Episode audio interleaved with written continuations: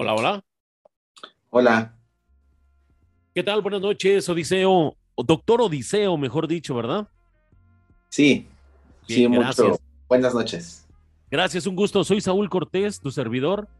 eh, locución de el Club de los Fracasados. Me da mucho gusto poder eh, tenerte en, en un capítulo de, de este podcast, el cual queremos entrevistar a 500 personas exitosas y queremos conocer cómo han llegado a, a ese éxito. Pues sabemos que el éxito se construye a base de fracasos y cada uno de nuestros fracasos es un escalón más para poder llegar a la cima, doctor Odiseo.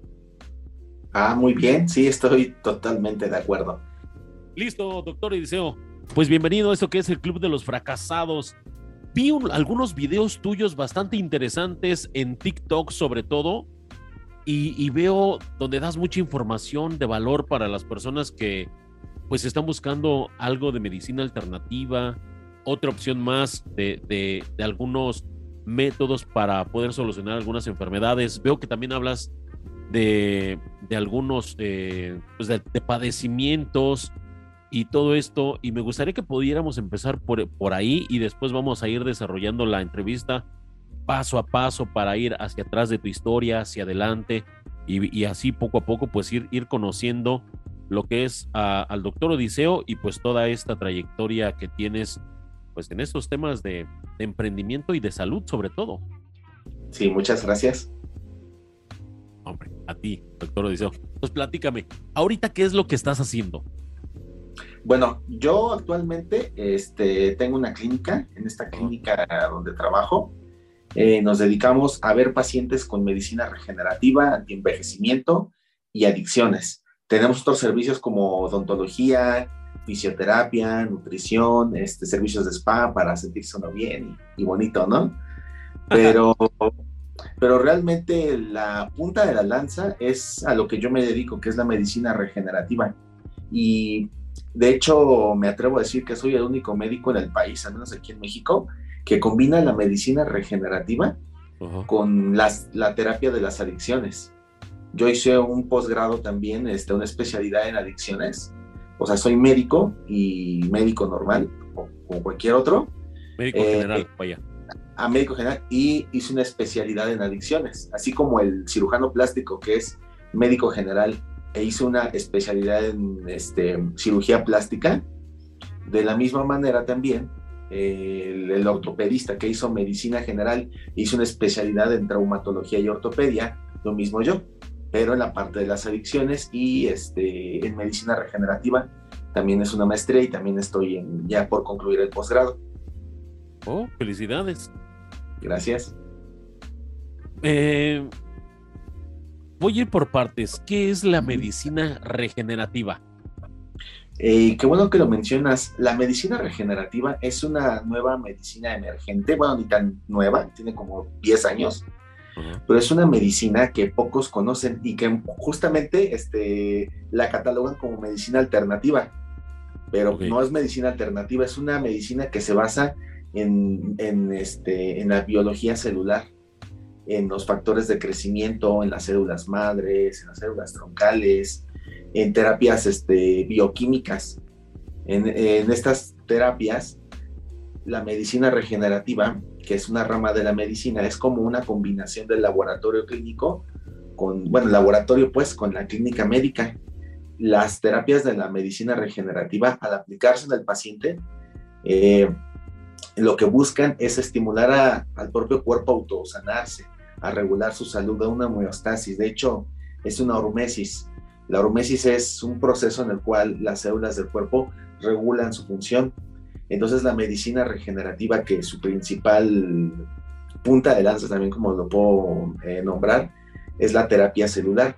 Entonces, la terapia celular se, se enfoca mucho en la biología, en la biología celular, en la biología de las células madres, para poder tratar al paciente. Entonces, como no es una medicina tan conocida inclusive por los médicos, los médicos piensan que, muchos médicos, colegas médicos piensan que es pues, hasta charlatanería, piensan que es una medicina pues, que no sirve, no existe ni nada, pues realmente es una medicina que ya es oficial, ya vienen los libros de medicina, de hecho descrita como tal, ya vienen las terapias celulares, pero pues la ignorancia es, es alta, es altísima por parte del gremio médico. Y somos pocos los médicos que, que estamos formados eh, científicamente y profesionalmente en esta área y afortunadamente día a día estamos creciendo la cantidad de médicos que nos salimos del, del cuadrito, de la peterita y estamos viendo otras rutas que realmente las requiere el paciente. Esa es la medicina regenerativa, así como a grosso modo. Ok. Eh, yo soy ignorante del tema. Eh, todo lo que tú me menciones, doctor Odiseo, lo voy a ir aprendiendo. ¿va? Entonces, si alguien me dice, oye, eh, te voy a recomendar al doctor Odiseo que hace medicina regenerativa, a mí lo que viene a mi mente en este mismo momento es, por su mismo nombre, que regenera. Estoy bien. Ah, exactamente. Por este tema que me estás diciendo del tema celular y, este tipo Ajá, Exactamente. ahora, al ser una medicina regenerativa, hay limitaciones en, este, en este tipo de, medicina, por ejemplo, pues personas que a lo mejor ya tienen una enfermedad de un páncreas, de un hígado, de un riñón, o siempre sí hay la oportunidad de que el cuerpo regenere su, pues sus mismos males. Ok. En cuanto a la regeneración, hablamos más en un contexto celular en un contexto microcelular es el que estamos hablando, no es de que nos corten un cacho de brazo y nos crezca otro brazo. Estamos hablando de eso. Entonces, en la mayoría, bueno, más bien en todas las enfermedades, sobre todo las crónicas como diabetes, hipertensión, artritis, bueno, un poco la artritis reumatoide, aunque esa es más este, inmunológica, pero por citar algunos casos, el cáncer, por ejemplo, son enfermedades que desde su origen vienen desde la célula, desde lo más pequeñito que tenemos. Ajá. Entonces, eh, hay muchos factores, por eso la medicina regenerativa profesional y correcta nos dedicamos médicos especializados en este tema. Podemos eh, saber en qué momento sí y en qué momento no. Podemos buscar la, regeneración celularmente hablando este, de una persona. Insisto, no es de que deje de funcionar un cacho de corazón y que le salga otro cacho de corazón o que les deje de funcionar la mitad de páncreas y que les vuelva a salir en páncreas, ¿no? Sino estamos hablando de que las células que ya tiene, por ejemplo, el páncreas en una diabetes, empiecen a ser funcionales. Y con algunas terapias sí pueden empezar a salir celulitas eh, saludables, celulitas funcionales, vivas, y autorreplicarse en células beta, por ejemplo, beta pancreáticas, y empezar a que el páncreas empiece a funcionar bien. Ahora, justo como lo dice, no es la panacea, no es un milagro, hay pacientes en los que sí se puede aplicar. Bueno, en todos los pacientes se puede aplicar, hay que entender eso. Pero hay pacientes que les va a ayudar más que a otros. Por ejemplo, tengo, yo atiendo muchos pacientes que tienen, bueno, aparte de adicciones, que me salgo un poquito de eso, pacientes que tienen eh, dolor de rodillas, se le conoce como artrosis o artrosis degenerativa. Hay cuatro grados. Ajá. Entonces, de estos cuatro grados, los operables, el grado 1 y 2 con terapias regenerativas eh, pueden revertirse, si puede buscarse una, una, bioestimulación, cicatrizar tejido, por ejemplo, la articulación, hablando de la rodilla, este, y sanar, buscar una cicatrización o una regeneración. Pero grados más avanzados, como algunos grados, caso de grado 3, también si hay oportunidades de que se pueda volver a bioestimular al, al cartílago para que se cicatrice y también se regenere, eh, y hay otros casos que no. Y llegando al último caso, que es el grado de, de desgaste de rodilla, grado 4, que ese es inminentemente quirúrgico, así le pongamos células madre, agua bendita, lo que tú quieras, no se, no se va a regenerar. Entonces, hay que saber distinguirlo. Ahora, dentro de esos cuatro, mm, cuatro padecimientos de la rodilla, esas cuatro fases, también uno como médico debe saber, pues, cuándo sí, cuándo no, porque los médicos eh, regenerativos no nada más es así como la visión cuadrada de que, hay tiene grado de desgaste tipo 4, tipo 3, no, sino también nosotros evaluamos el estilo de vida, el nivel socioeconómico hasta cierto punto.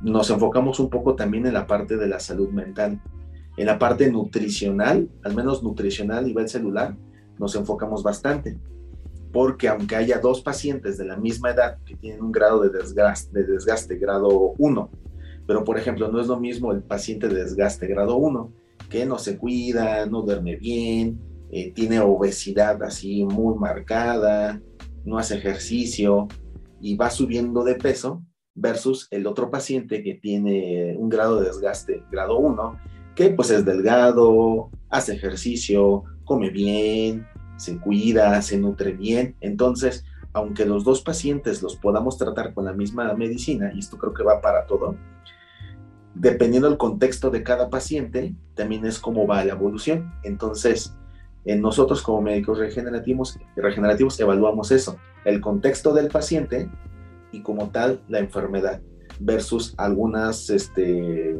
otras especialidades que nada más ven, ¿el paciente se opera o no se opera? Si no se opera, eh, medicamentos para el dolor, puros fármacos sintéticos, y si, si, y si bien le va, lo mando a fisioterapia. Y también hay que ver si la fisioterapia o la rehabilitación pues es de calidad. Y por el otro lado, este, si es quirúrgico, ni modo, hay, que, hay que operar al paciente. Y los pacientes, doctor, pero es que no quiero, es que no sé, ni modo, tienes que operar. Si no, pues aprende a vivir con el dolor. Y también hay que saber que una cirugía no es garantía de que el paciente va a estar bien. ¿Y de qué hay muchos, no, hay muchos pacientes que van a operarse la rodilla y siguen teniendo dolores de rodilla. A lo mejor ya no por la rodilla como tal desgastada, que también puede pasar. Eh, puede ser también por ligamentos, por tendones, puede ser por una mala postura, por la propia cicatriz de la cirugía que continúen con dolor. De hecho, tengo pacientes que los veo y digo, no, es que perdóname, tú ya no te puedo ver, si quieres te puedo ver yo y te puedo ayudar a bajar el dolor un poquito y a mejorar las condiciones de tu cuerpo para que respondas bien a la cirugía. Pero tú ya es quirúrgico, yo no puedo hacer nada. De hecho, yo tengo un equipo de trabajo, uno de ellos es un cirujano ortopedista. Este, cuando es algo que yo no puedo ver, lo mando con el, con el otro especialista, con el experto en áreas quirúrgicas. Y aún así, tampoco es garantía, tampoco es garantía de que los pacientes bien, que sí, la gran mayoría de las veces en manos de expertos experimentados quedan bien, pero pues también hay un porcentaje importante de los pacientes que no quedan bien, porque ok, se operan, pero sigue la mala alimentación, sigue eh, la obesidad extrema, así, la obesidad, sigue también este, la falta de ejercicio, ¿de acuerdo? Sigue la falta de movilidad, entonces, nosotros como médicos regenerativos aprendemos a ver todo ese contexto y poder armar un, este, un plan para el paciente. Entonces, quiero entender que esto es un tema eh, tanto de ustedes como médicos como nosotros de pacientes. Tenemos que hacer un trabajo en equipo y no nada más es, es como de traigo un dolor de rodilla y hágame lo que me tenga que hacer, pero yo sigo con mi vida normal, como yo la tengo hasta hoy en día, y a lo mejor no hay ni, resultado, ¿no? O sea, es, una ayuda mutua, ¿no? Que nos tenemos que dar. Es que así debe de ser, es como en, el marketing que ustedes hacen. Así pues es. lo mismo, o sea, ustedes, o sea, yo les puedo pagar a ustedes este, 10 mil pesos al mes para que me manejen redes, Google Ads, este, Facebook Ads, eh, Insta, todo eso, ¿no? Pero si yo como médico, y, yo estoy muy empapado en todo eso, de hecho yo a veces a algunos médicos, yo les doy asesorías eh, o mentorías sobre marketing médico y un poco de emprendimiento. Entonces, es lo mismo, si yo, por ejemplo, contrato un servicio con ustedes, pero yo no subo fotos, yo no subo imágenes, no les mando videos, yo no, este, yo no me conecto a mis redes, no me quiero sacar una foto. Si yo todo se los dejo a ustedes como agencia, pues obviamente no vamos a tener ni un resultado. Pero si yo empiezo a cooperar con ustedes, estoy en constante comunicación, les mando material, mando ideas y todo eso, pues obviamente la idea va a crecer exponencialmente y vamos a tener mejores resultados. Entiendo, ya, ya lo entiendo.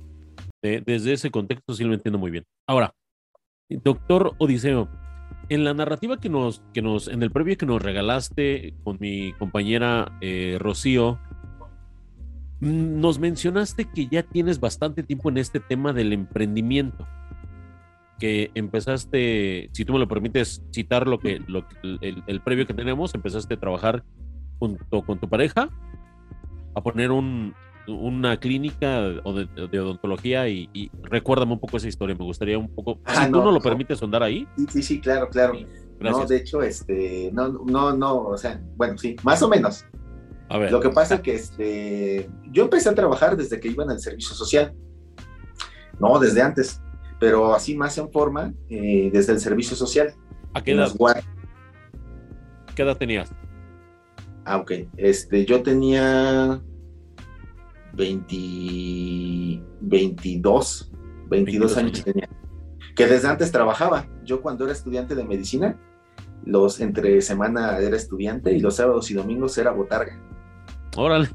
Ajá, sí. Qué justamente, Sí, justamente fui botarga de Danone.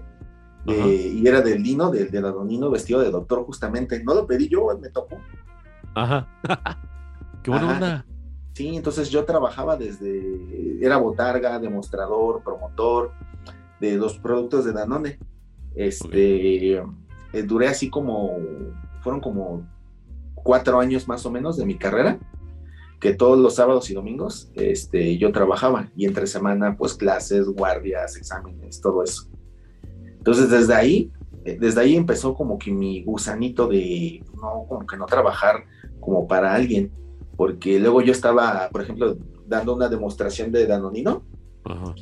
Y yo tenía, por ejemplo, este, mi libreta de mis apuntes, no sé, de neuroanatomía, de infectología, ¿no? Los tenía guardados en la, ahí donde están las verduras, abajito de los, de los guacales tenía mi libreta, y yo, si era botar, me tocaba de botarga, bailaba. Y luego iba a mi libreta y empezaba a estudiar porque tenía exámenes. O si era demostrador, yo en lo que yo volví a llenar de yogur mis productos de demostración, este, iba atrás de los guacales, bueno, abajito, y ya leía rápido y lo iba memorizando y razonando y todo, ¿no? Entonces, desde ahí empezó como mi gusanito, porque luego la gente era muy grosera conmigo.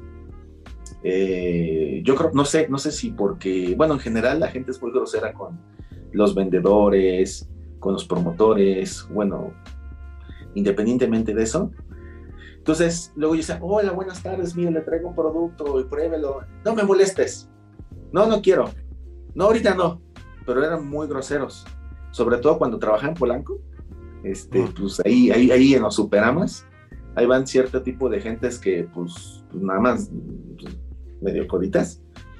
No, eran las más groseras. Eran las más groseras. Entonces, desde ahí yo dije, ay, ¿por qué yo tengo que andar de aguantando un este, un peluche encima de mí, o porque tengo que andar cargando una charola, estudiando, aguantando que la gente me sea muy grosera conmigo. Y porque, ya no quiero esto. Algún día yo este, voy a salir de aquí y yo ya no voy a seguir ahí. Entonces, desde ahí empezó como mi gusanito de trabajar, trabajar, trabajar. Mi papá, pues mi papá trabaja de 8 de la mañana a 8 de la noche, porque tiene dos turnos, es maestro. Y mi papá siempre me enseñó, oye, tienes que, trabajar, o sea, una vez que termines la carrera es trabajar el resto de tu vida, mañana, tarde y noche, es trabajar y ya está la idea. Y constantemente me lo repetía. Del, eh, de hecho, me parece que trabajar en, en, griego significa sufriré, creo. Entonces, la idea de trabajar es la idea de sufrir de las Del Sufrimiento. Exactamente. Entonces yo ya tenía eso. Y yo ya tenía la idea de que, ah, no, es que la, yo tengo que descansar, tengo que trabajar y todo esto. Y luego cuando entré a trabajar a un hospital privado haciendo guardias cuando yo estaba en mi servicio, que pues bueno, lo hacía los fines de semana y a veces entre semana que no debía, este, porque es que no debía abandonar el centro de salud, pero pues bueno, ahí no había urgencias porque se iban al hospital, que estaba a cinco minutos. Este, ahí yo también no descansaba, no descansaba, o sea, yo vacaciones, me la pasaba allá, eh, días festivos, trabajando, trabajando, trabajando. Entonces, perdón, perdón, sí, adelante, adelante. Ok, y entonces ya cuando terminé la carrera, fue cuando empecé a, a tener tres empleos.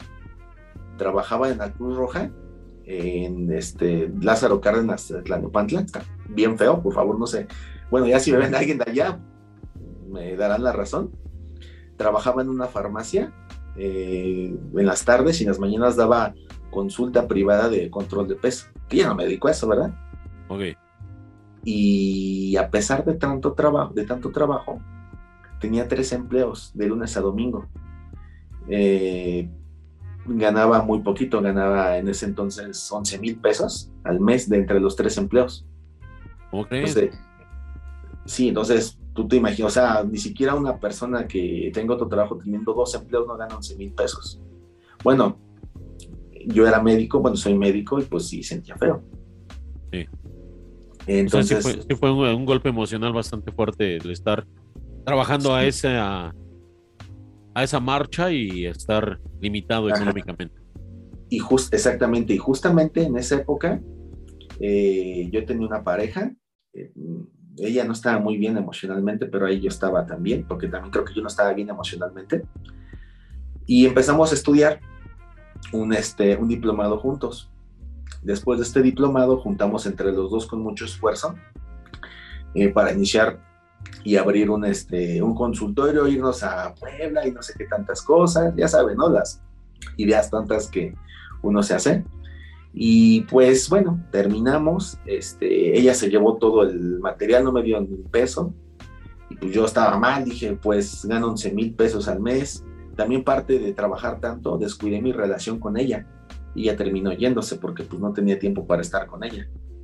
Y dije, a ver, de los 11, la mitad lo gasto en rentas y luego dos mil pesos, este, como me pagaban directo en Bancomer, y tenía deudas en Bancomer, Bancomer me absorbía 2.500 entonces nada más me quedaba 2.500 para todo un mes. Y dije, ¿cómo puede ser posible que gano, que para mí tengo 2.500 para un mes teniendo tres empleos?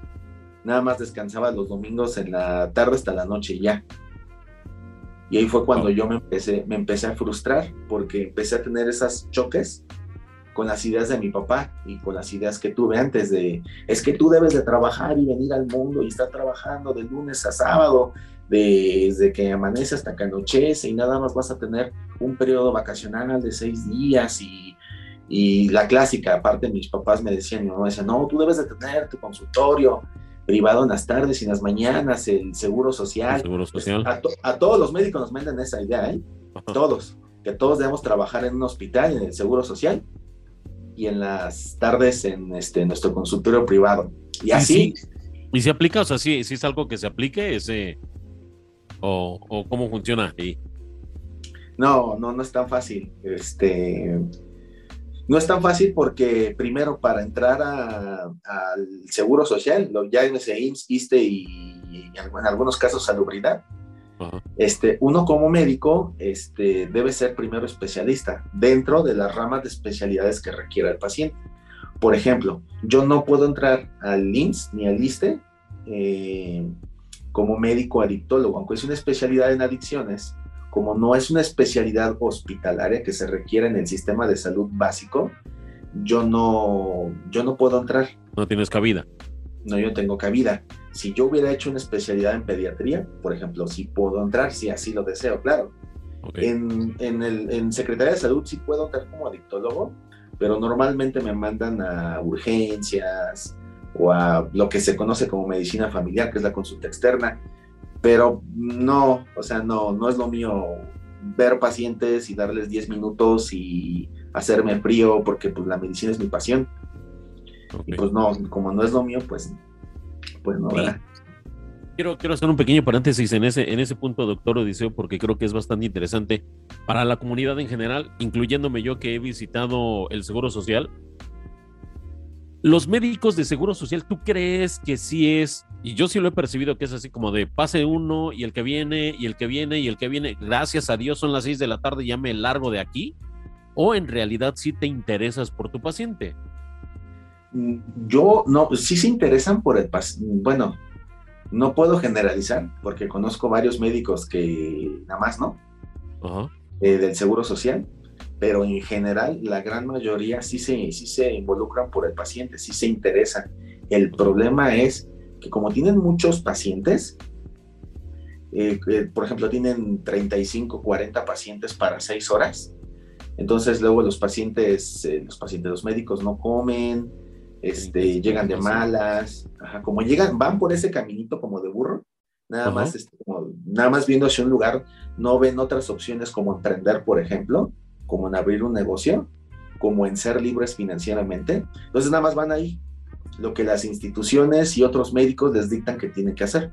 Entonces imagínate que te digan qué tienes que hacer y que nada más puedes trabajar para alguien, pues primero vas a terminar frustrado. Como hay, la verdad hay mucha violencia en la formación médica, mucha violencia, me atrevo a decir, no nada más psicológica, puedo decir que hasta física en muchos casos. Eh, durante la formación como médico general y como médico especialista, pues hay mucha formación. Entonces, quieras o no, nuestra salud mental se ve dañada y hay muchos médicos, como hay médicos que pues la trabajan, van a terapia, trabajan en sí mismos, pues ya, es algo crudo que se quedó ahí ya, pero la gran mayoría no trabajan en ellos. Entonces, llegan a una consulta de seis horas, eh, un, turno de seis horas me parece, son seis o siete horas, no son las ocho así completas.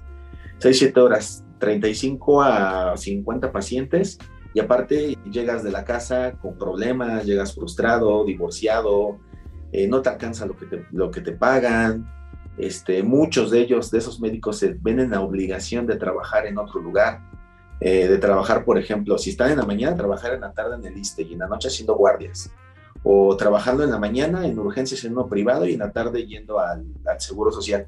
Entonces viene con una carga de estrés emocional tan brutal que pues ya, ya lo que quieren es este, sí ver al paciente, pero el sistema no lo permite. Y aparte ellos vienen, pues sí, con muchos problemas emocionales, de identidad, de inclusive de sentido de vida, y lo digo porque yo capacito muchos médicos y con, tengo muchos amigos que están, llevan años y siguen en, la misma situación, pues están mal.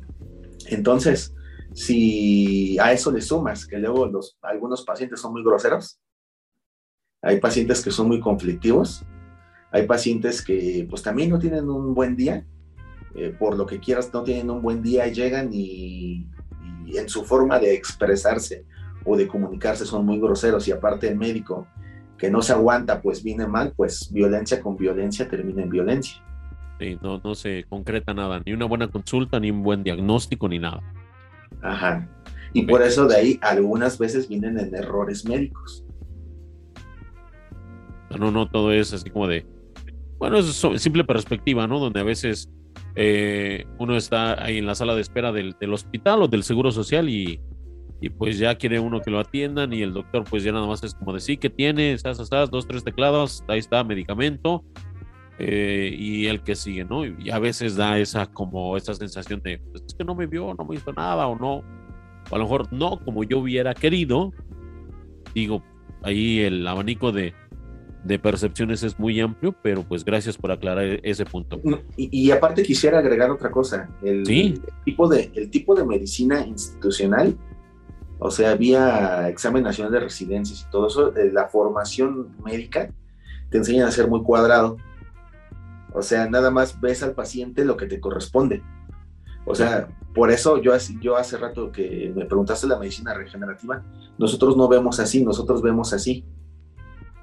O sea, nosotros, un aspecto, ajá, nosotros sí te digo que sí nos enfocamos en todo. Inclusive yo a mis pacientes, yo, para mí es muy importante saber en qué trabajan. No es lo mismo un trabajo administrativo que un trabajo de peso para una patología de rodillas, para una diabetes.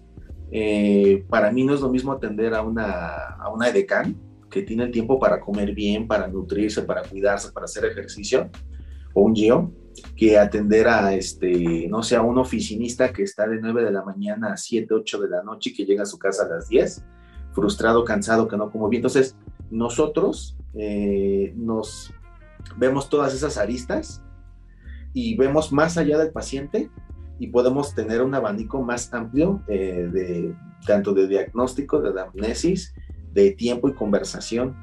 Y lamentablemente en el seguro, o sea, nada más es cuadro básico de medicamentos, patologías y primero calma el dolor y si no lo puedes calmar, en algunos casos, este, si bien va, te refieren con el especialista, pero como medio año después porque no hay, no hay espacio.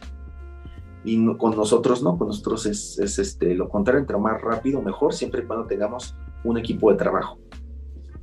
Wow, qué buena onda que, que nos enteramos de esto porque pues es información valiosa y pues también para todos aquellos que están en ese momento ejerciendo esta medicina en, digo, o, este puesto en la medicina, pues que tengan también una manera más cordial de atender y nosotros como pacientes también seamos unos buenos pacientes, ¿no? Porque pues no todo es culpa del sistema.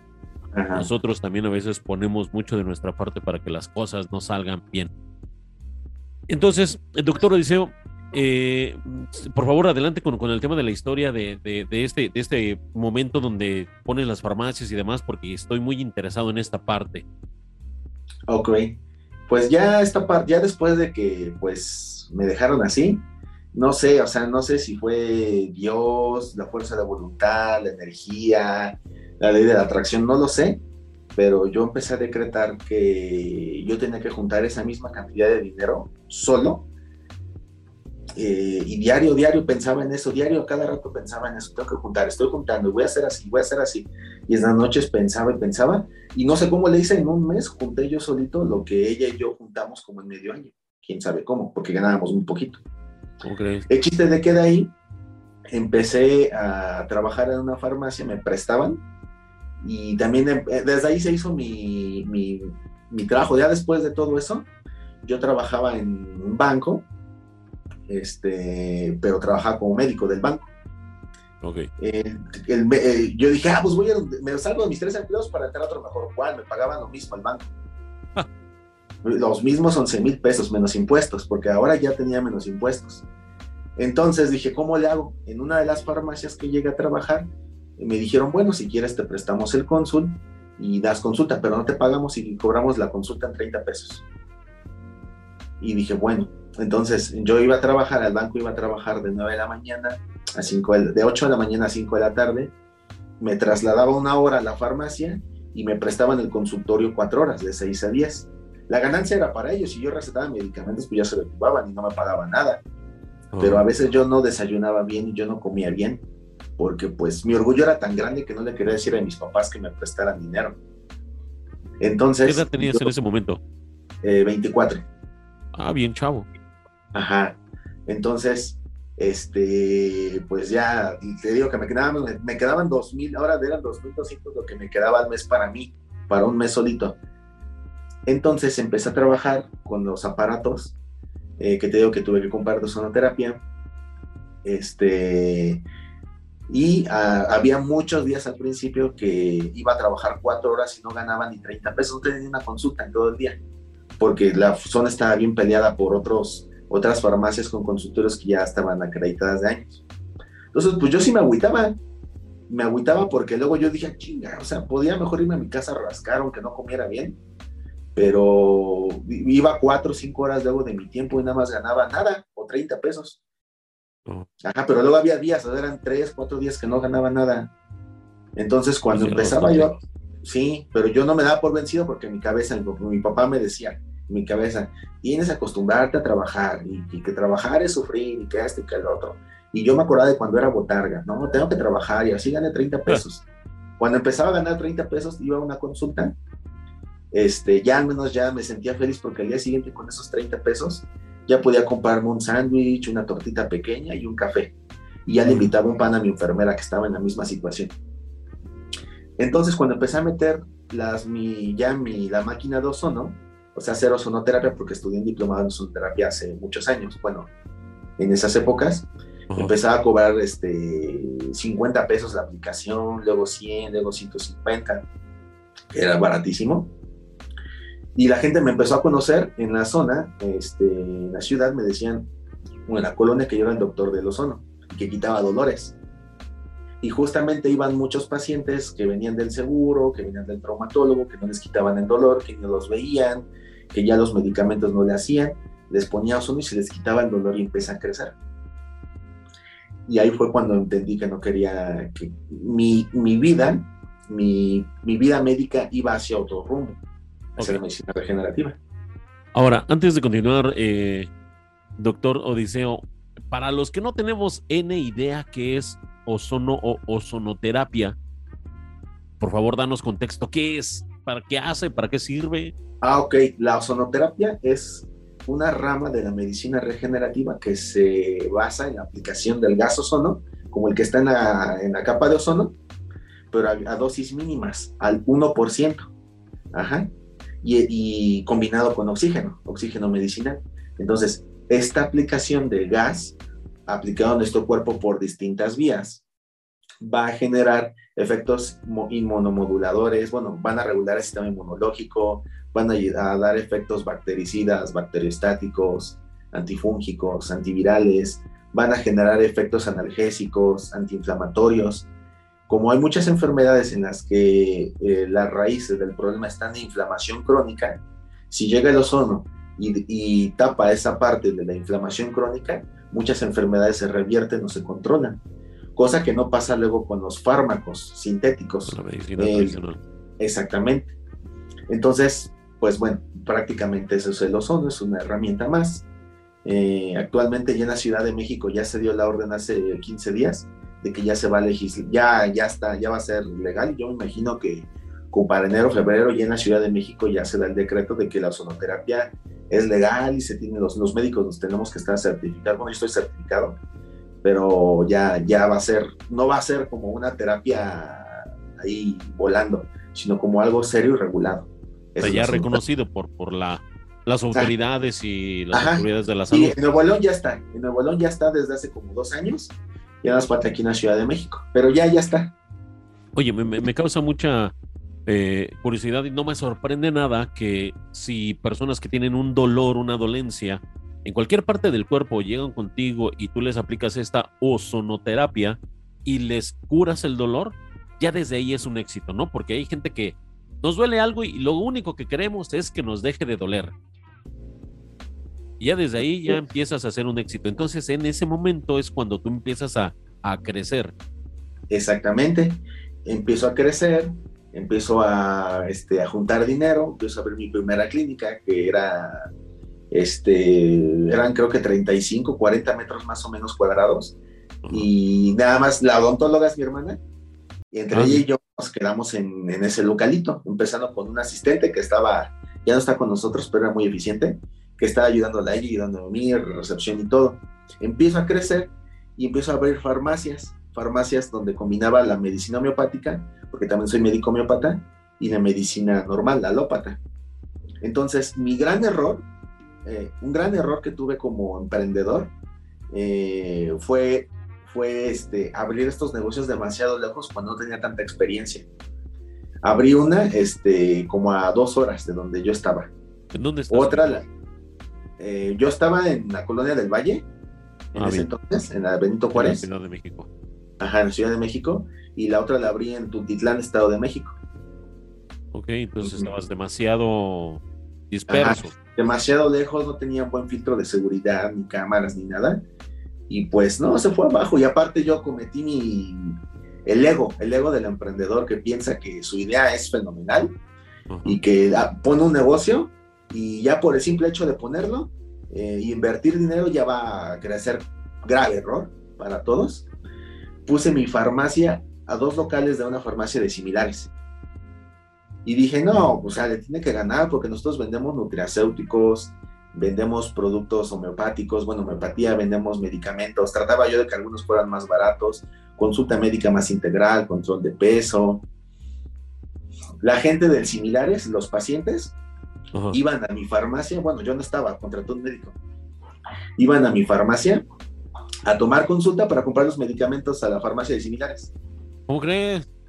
Sí, no, pues no, no era negocio y luego este, los empleados, y bueno, los empleados no, pero un médico que tenía, le daba a los pacientes este, medicamentos que no necesitaba. O sea, yo sí les digo, si no tienes, tú tienes, tú, tú da los medicamentos, porque yo soy médico, yo los entiendo, tú da los medicamentos que tienes que dar, pero les daba medicamentos que no y luego los vendía dentro de su consultorio. No. Eh, no. que estaban, estaban haciendo ah. negocio con tu negocio. Exactamente, y ya después, este, pues, asaltaron la farmacia y yo dije, no, ya, ya puros números rojos, la primera. Y luego, esos, dije, ¿qué hago con tanto medicamento y con inmobiliario? Pues me lo traje a, a una plaza comercial, ahí este, en, en la delegación Álvaro Obregón, en una donde sacan pasaportes y todavía ni me acuerdo, pero en, eh, se hizo un lugar bien, y la, la pongo mi farmacia con consultorio ahí, y contrato más personal casi esa, a esa plaza comercial casi no iba nadie. Yo dije, bueno, ya me estoy poniendo en un lugar socioeconómico ya verdaderamente alto. y dije, pues ahí tiene que pegar. Tampoco, la gente no iba, no sabía, no entendía bien qué era lo que vendíamos y pues tronó. Y por último me lo llevé, eh, dije, pues ¿qué hago? pues este, pues ya, ya me quedé, ya se van a caducar los medicamentos, que los regalo, empecé a regalar y todo. Este, y luego dije, bueno, ya la tercera es la vencida. Yo en mi mente aquí toda tonta. Y me fui a abrirla a este, por el mercado de Jamaica. Ok. Sí, conozco un poquito por ahí. ¿Mande? Ah, sí, conozco un poquito por ahí, sí. Es que yo estoy en Querétaro. ah, ok. Ok, ok. Entonces, este, ahí la abrí. Y cuando abro la tercera farmacia, ahí sí me empezó a ir bien. Ahí sí con mis médicos, contraté un médico homeópata, este, la consulta de homeopatía la dábamos en 200 pesos y la general en 50 pesos. Este, porque la consulta homeopática pues tiene más arte, tiene, es más larga, más extensa. De hecho, se me hace más complicada los medicamentos homeopáticos que los normales farmacológicos. ajá, entonces me fue bien, pero llega la pandemia. Luego, como tenía una doctora muy rebelde que le metía cosas a los empleados, bueno, a los empleados de mostrador, a estos médicos, era muy rebelde y me estaba haciendo la vida imposible. Este, y luego llega la pandemia, nadie sabe qué onda, empieza con miedo y todo, y empieza a bajar la venta. Y dije, no, ya también, ya. Tronó. La quitaste. Tronó, la sí, la quité. Dije, no, no, no, no. Y ya lo que quedó, pues ya me lo llevé a la clínica. Entonces tronó tres veces y pues bueno, estoy dispuesto a probar una cuarta vez pronto. Pero ya con todo este conocimiento, cada vez la farmacia la fui acercando más y más y más hasta que entendí que un negocio debe de estar ahí. Hay que saber delegar, pero hay que saber cómo delegar también. ¿Qué, qué, qué digo, qué frases tan, tan importantes acabas de mencionar? Hay que, hay que delegar, pero hay que saber delegar. Eso es muy importante porque a veces dejamos nada más la responsabilidad y ahí está la estafeta, dale como puedas o como entiendas o como quieras y entrégame resultados. Y a veces no es lo, ideal. Ok, entonces, ¿y ahorita en dónde estás eh, dando consulta? Eh, eh, ¿Ahorita tienes una clínica o es un consultorio? ¿Cómo estás trabajando ahorita, doctor Odiseo? Ok, de la misma manera, la he ido creciendo, gracias a Dios este, bueno, también con muchos altibajos. Eh, inclusive pues fui víctima, víctima de la delincuencia organizada y este, tuve que cerrar. Tuve que cerrar la clínica, despedir empleados, me fui con penalizaciones, o sea, volvía, iba muy bien hasta entonces tuve que mudarme. Ajá, sí, sí, exactamente. Entonces tuvimos, bueno, digo tuvimos porque somos un equipo de trabajo, no nada más soy yo, aunque yo sea, digamos, la cabeza este, nos tuvimos que ir, nos tuvimos que ir a la, parte norte de la Ciudad de México, Azcapotzalco. En Azcapotzalco, este, nos cambiamos de nombre, de clínica y todo eso, y empezamos a, a crecer en, otro sentido, porque antes también me dedicaba mucho a la parte estética, de la estética humana, rellenos, botox, plasma rico cosas así, y aparte de la medicina regenerativa. Y ahora creo que esto que pasó, eh, pues que lamentablemente, bueno, no, aprendí mucho de eso, de esa experiencia de, de, la víctima, de ser víctima de la delincuencia organizada, pues aprendí y entendí qué es lo que quiero en mi vida, que es como más tranquilidad, pero crecer al mismo tiempo. Entonces nos empezamos a enfocar a hacer una clínica que está creciendo cada vez más, nos estamos siendo más grandes, en donde estamos fusionando los servicios que como te comenté al principio, de rehabilitación, de nutrición, de odontología, de spa y bienestar, medicina regenerativa, antienvejecimiento, adicciones. Entonces, eh, estamos, somos un equipo de trabajo en una clínica donde vemos pacientes de primer nivel, no vemos pacientes accidentados, atropellados, descompensados, porque esos son de clínicas ya mm, donde ven urgencia, cirugía y no vemos, no tenemos esas instalaciones. Más bien, estamos en una clínica de primer contacto como si fueras a una unidad de familiar del IMSS o a un centro de salud, algo así más o menos estamos. Ahora, en este, en este punto, doctor, dice donde ya tienes o ya diste como en el clavo de cuál es tu modelo de negocio y a, a qué sector, no sé si poblacional, pero creo que ya definiste bien tus, tus puntos clave de, la medicina en la cual estás eh, o, quieres trabajar, eh, me llama la atención sobre todo algunos TikToks que he visto bastantes interesantes tuyos sobre las adicciones, como las, las químicas, o sea, coca, eh, esta, la que se inyecta heroína, adicciones naturales como la marihuana que he visto en algunos TikToks. Y no sé cómo se pueda definir esta adicción, si una adicción mental. Yo soy ignorante, ¿verdad? Puedo decir cualquier barbaridad porque la verdad es que no, no tengo conocimiento del tema, pero el tema de la pornografía como una adicción, me llamó mucho la atención ese punto porque hoy más que nunca tenemos acceso inmediato, instantáneo y en cualquier lugar a, pornografía. ¿no? Mi hijo de 7 años tiene el mismo acceso a la misma pornografía que yo de 39 años y eso la verdad está muy peligroso. Al menos yo así lo veo, ¿no? Sí, sí, de hecho, este, mm, en lo que tú comentas se llaman adicciones conductuales. Ajá. Se dividen en adicciones químicas, eh, bueno, es que estoy, olvido que no estoy en TikTok. En TikTok no puedo decir las sustancias porque me censuran o baja el algoritmo. Entonces, por esa razón no puedo decir, este, digo perico, cristal, piedra, pero a la cocaína, las metanfetaminas, a las anfetaminas, todo eso, ¿no? Esas, alcohol, tabaco, cannabis, son adicciones a sustancias químicas, naturales o sintéticas, pero son naturales, digo, son sustancias. Y por otro lado son las adicciones conductuales, que es la adicción al porno, ajá, al no por porno, no sé, este, al juego patológico, que es el juego de las apuestas, adicción al celular, al celular, adicción a las redes sociales, adicción al internet. Entonces, de acuerdo al manual DSM5, que es la última, la última actualización, bueno, el, sí, el último manual que ha sacado la Asociación Americana de Psiquiatría, las adicciones en ese manual nada más están descritas como adicción a los videojuegos, pero más actualmente ya hay evidencia científica que habla de las adicciones conductuales. Una de ellas es la adicción a la... Pues si bien no se menciona adicción a la pornografía, pero sí, este, sí, este, alteraciones en la conducta sexual y dentro de ellos un síntoma es este el, consumir mucha mucha pornografía entonces se vuelve un problema. Yo creo que todos este, alguna vez hemos consumido. Yo creo que el que te diga que no, o la que te diga que no está mintiendo.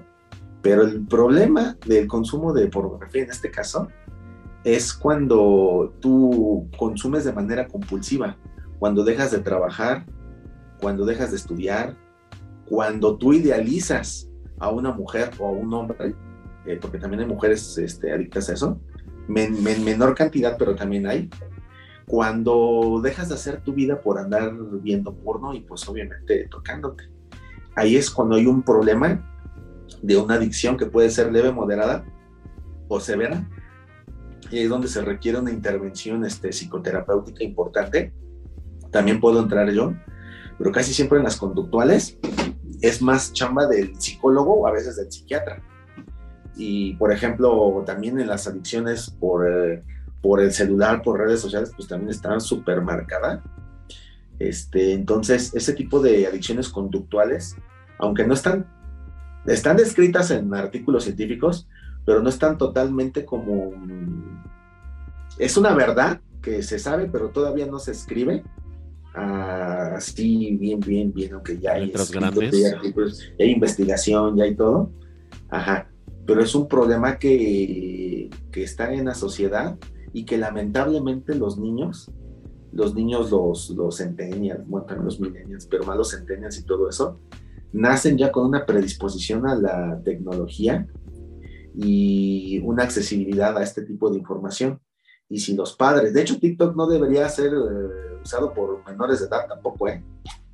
Porque así como están viendo un video de Pokémon, que luego yo veo, este, también le, dan siguiente y están viendo a una chava en tanga, este, bailando, ¿no? Y en la siguiente haciendo un, tren este, sexual y, así. Entonces. Va entrando desde chiquitos. Ajá, va entrando y se va normalizando. Y el problema que eso, eso pasa es que los niños van creciendo con que es normal que una mujer curvilínea te esté dando una gratificación inmediata y en la vida real piensan que es lo mismo, que la chavita, la compañera de la escuela, que la vecina, que tiene que hacer lo mismo, que tiene, tiene que ser sexualmente atractiva eh, como para complacerla. Entonces se van haciendo ideas de mujeres y también de hombres, porque pasa mucho que sale el hombre así mamado, y, Ajá. Y también muchas, muchas chicas eh, crecen pensando que el ideal del hombre debe de ser alto, mamado, guapo, que debe medir más de un 80, con un montón de dinero, y los hombres sexualizando tanto a las mujeres, que se distorsiona la realidad de los niños. Y aparte de las adicciones a este tipo de contenido pues, erótico, pues este, también va mermando en la personalidad y en la cosmovisión de los niños, y eso hace adultos frágiles, irresponsables, este, potencialmente violentos, entre otras. Ok. Quiero ondear en ese tema, eh, doctor Odiseo, porque creo que es muy importante, porque estamos viviendo en un, en un momento donde, repito, la pornografía la tenemos, es más fácil que ahorita vea yo un video de pornografía en menor tiempo a que yo salga a la tienda a comprarme un refresco. O sea, tardo más en salir a la tienda y comprarme una coca que yo verme un video porno de dos minutos, ¿no? Sí. mencionas esta parte donde eh, causa problemas conductuales como eh, desinterés en, el tema sexual, o sea, ¿sí? sí también, también, sí. Entonces, eh, una, para que nos empecemos a identificar los que vamos a ver este video, una persona que tiene una adicción notable a la pornografía es ah, ya son las 6 de la mañana, pero me voy a echar un video porque antes de, irme a bañar, después salgo de bañar, ah, pues otro videíto, no, ya mejor, ya son, ya se me está haciendo tantito tarde, ya no voy a chambear, pues me quedo ver a, ver mi serie favorita, Porky, ¿no? Por decirlo, y ya no trabajé eso, ese ya, ya no fui a jalar por quedarme a ver pornografía. ¿Qué pasa? Si yo estoy haciendo eso, ya es un signo de alerta para mí de que tengo un problema de adicción a la pornografía. Así es. Si por ejemplo estoy con los cuates cotorreando y en, la bolita o algo y me desconecto de la charla, saco el video y me pongo unas chicas ahí en TikTok medio pechugonas que se vea pues lo, lo exuberante, ahí hay un problema de adicción a la pornografía. Puede ser, puede ser que sí, o sea, depende, digo, no, sí he sabido de familias, digo, casi no veo pacientes de ese tipo, porque es un tabú, da pena inclusive decir que uno puede ser adicto a eso. Pero he conocido, he conocido familias que para ellos está normalizado en las reuniones ver porno. ¿Cómo crees? yo, yo sí he conocido como dos familias en, mi, en mis tres años de práctica que han llegado por eso y que para ellos está muy normal, que es la cena de Navidad. Este, y ponen un video porno así, se meten a Pornhub, eh, X videos, todo eso. Y ponen, o sea, están comiendo o están platicando y ponen un video, no lo ponen todo el tiempo, pero lo ponen 10, 15 minutos y es, o sea, está las dos chavas con el chavo haciendo el trío o dándose por todos los hoyos. Y la familia normal, no, pero la familia no ve, lo ve normal.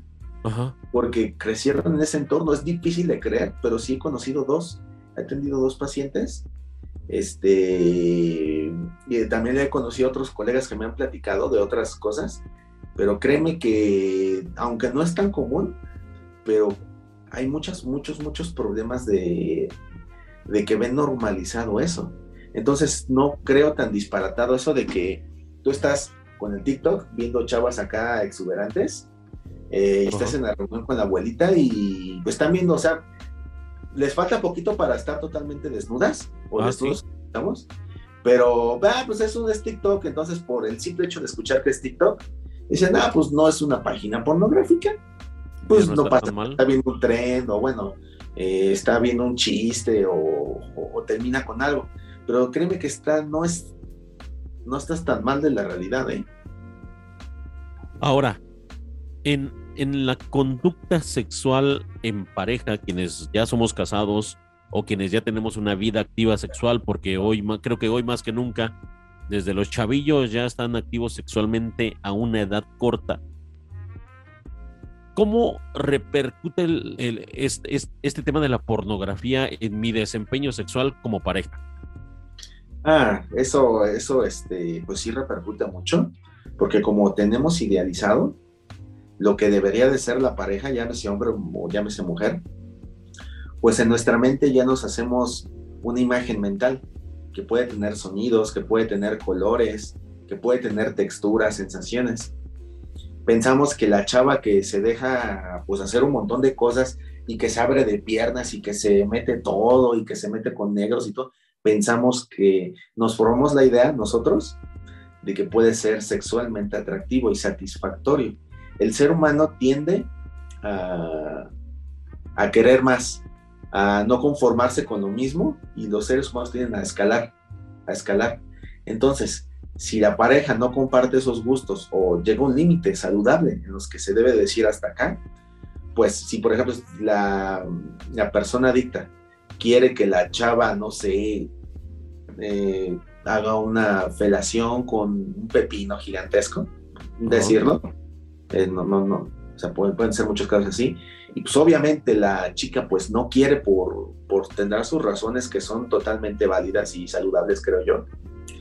Este, pues obviamente van a haber problemas, porque por el lado de la pareja, suponiendo una relación hombre-mujer, el, el, el, hombre pues va a estar frustrado, enojado, va a andar recriminando a la, a la, a la, pareja y todo eso en el violentómetro puede ir creciendo, puede ir creciendo, puede ir creciendo hasta que se haga una violencia muy fuerte. Y, por parte de la, de la otra pareja, vamos a suponer mujer, pues van a venir de, eh, pensamientos de insatisfacción, de depresión, de ansiedad, de disgusto. Este, si esa si la pareja no está mental, bueno, emocionalmente estable, pues va a permitir que todo eso crezca. Y eso, y la violencia creciendo, y por el otro lado, eh, la violencia que también puede ejercer o, la violencia que permite puede ir creciendo a, tal punto que puede haber una violencia ya doméstica o puede haber casos más graves. O sea, en el menor de los casos, a lo mejor, pues el divorcio, ¿no? Sí. Es la cultura familiar. Pero en casos más graves, pues ya puede haber este, violencia física, verbal, que pues puede terminar este, con uno de ellos en las rejas, otros pues desvividos. Entonces es más grave de lo que uno piensa. Por esa razón es importante que la persona que cree que tiene o que puede tener, digo, porque no es algo que uno platique, ¿no? Claro, claro. Abiertamente, pero que empiezan a detectar que haya problemas o que la pareja si los detecta, tener la suficiente asertividad para platicarlo, entender que es un problema y entender que son películas. O sea, la chava que se dejó hacer todo eso, este, vive de eso. Vive de su imagen, de su pudor, que a lo mejor no tienen tanto, pero vive de eso y lo permite. Y son escenas grabadas.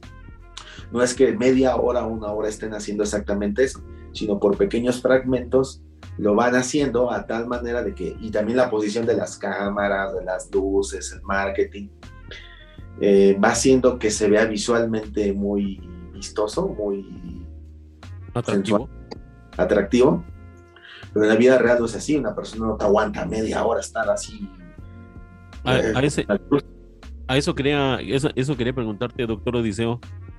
Pues si un, un, video porno, pues a lo mejor sí tiene una durabilidad de 30 minutos, a lo mejor hay short chiquitos, pero ¿qué tan mal o qué tan bien nos pone a nosotros como varones en esa posición cuando pues una mujer idealiza, este güey pues nada más me rindió dos minutos y medio y pues yo he visto videos que se avientan 45 minutos. O sea, mi güey tiene un problema, ¿no? ¿Cuál es la cantidad normal de, en tiempo de, de, una relación sexual? Desde los dos minutos a los cinco minutos, es como lo normal. Lo normal y lo, lo, normal, o sea, si tú aguantas dos minutitos, pues estás dentro de rango. Si aguantas cinco minutitos, también. Ahora, si dura más, hay que tener en cuenta si pues fue es, la relación sexual o fue un jugueteo previo, un jugueteo posterior, que el besito, que la caricia, entonces todo eso pues va incrementando, pero el acto sexual como tal de dos a la penetración como tal. Ajá, sí, claro, o sea, sí hay personas que duran más tiempo, ¿no? Y que a lo mejor en los comentarios o alguien va a decir, no, no, yo sí soy este Superman y aguanto 15 minutos, media hora, pues chido por él, ¿no? Pero lo normal es de 2 a 5 minutos. Este, bueno, hay personas que duran menos, pero lo normal es de 2 a 5 minutos. Y pues también normal, las, muchas de las, la mayoría de las mujeres entienden que a diferencia de nosotros, que nos quedamos con la idea de que idealizamos a una mujer que sexualmente debe de ser como en los videos, una mujer normalmente como que sí, sí entiende de lo que es la ficción de la realidad normalmente. Claro, hay mujeres que no, como todo, no, no puedo generalizar así tanto. Pero pues bueno, si se tiene ese problema, pues se tiene que platicar con la persona y decirle, oye, mira, pues este, hay que ver detrás de cámara si quieres.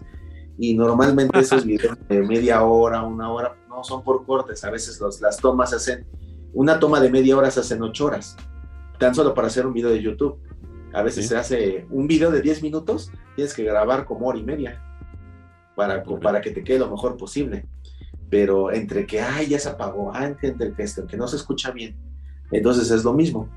Si, si podemos entender como pareja que eso es lo normal y poder establecer un límite y decir, este, hasta aquí es mi límite, es donde se puede empezar a trabajar una adicción y entender y racionalizar que lo que vemos en los videos es fantasía, como ficción, como una película, pero de bajo presupuesto con menos ropa.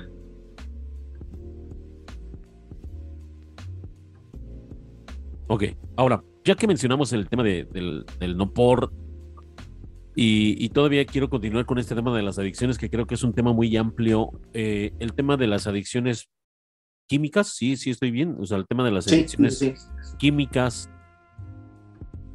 hace el mismo daño que la, la adicción al no por, tiene un, mayor daño, o es igual, se podría decir que adicción es adicción, juegues baraja, apuestes a los caballos, veas no por, este, consumas perico, piedra, o sea, e, está y al mismo nivel, o si hay como bueno, pues no estás tan jodido porque pues tú fumas mota y pues aquel sí está bien madreado porque pues se los mete por la nariz. O sea, si hay así o no.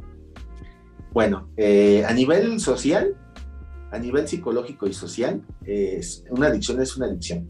Ajá. Porque a nivel social, eh, una persona que tiene adicción a las apuestas, este, se comporta de la misma manera o casi de la misma manera que un adicto al alcohol, que un alcohólico. Porque deja de trabajar, porque pierde dinero por consumir alcohol o por apuestas porque ya empeñó la casa, porque ya no le alcanza para comprarse alcohol, y creo que hay mucha gente así, yo trato pacientes así, eh, o empeñó la casa para la deuda con el dealer o con la casa de apuestas. Socialmente hablando, una adicción es igual, hablando de los comportamientos. Por supuesto, se tratan diferente, pero a nivel social, a nivel sociocultural, pues, este, pues es una enfermedad que va destruyendo al paciente y a la familia. ¿de acuerdo? Una persona adicta en las clínicas de rehabilitación, donde se internan también, se internan pacientes con adicción al juego patológico. Bueno, adicción al juego. Al igual que un alcohólico, al igual que un paciente adicto al cannabis, igual a ese paciente. A nivel médico, a nivel biológico, pues pega más una, una adicción química, porque no nada más está aquí el problema y a nivel social sino también, por ejemplo, un alcohólico puede tener psicosis, puede desarrollar esquizofrenia, puede desarrollar convulsiones por encefalopatías, desarrolla hígado graso alcohólico, cirrosis hepática, eh, hipertensión, y puede desarrollar inclusive insuficiencia renal, edema, o sea, todos esos eh, síntomas y esas enfermedades que pueden ser biológicas, suma de las enfermedades mentales. entonces, a nivel médico, pesan más las, las, las, las químicas, porque no nada más ves acá y no nada más ves el contexto, ves la parte interna. Y a nivel social, y a nivel social, pues una conductual, la una química, pues prácticamente es este, pues es casi lo mismo, porque tú no veo al, no veo al trabajador social atendiendo una cirrosis, no, viendo, no veo al psicólogo eh, tratando una urgencia por una convulsión o por una intoxicación etílica. O sea que sí es, o sea, sí es, sí es, sí está en un peor estado médico. Las químicas, El, que tiene adicciones químicas a quien tiene adicciones eh, eh, conductuales, ¿verdad? Médicamente sí, pero si le preguntas a la familia, a una familia de un apostador compulsivo, que bueno, es el, juego patológico, Eh, o un alcohólico, pues los desgracia igual, ¿eh? Por eso te digo, un paciente que está con una, una, familia que vive con un adicto a, a, las redes sociales, sufre igual que, bueno, a lo mejor sí sufren un poquito menos, dependiendo, que un paciente adicto al cristal.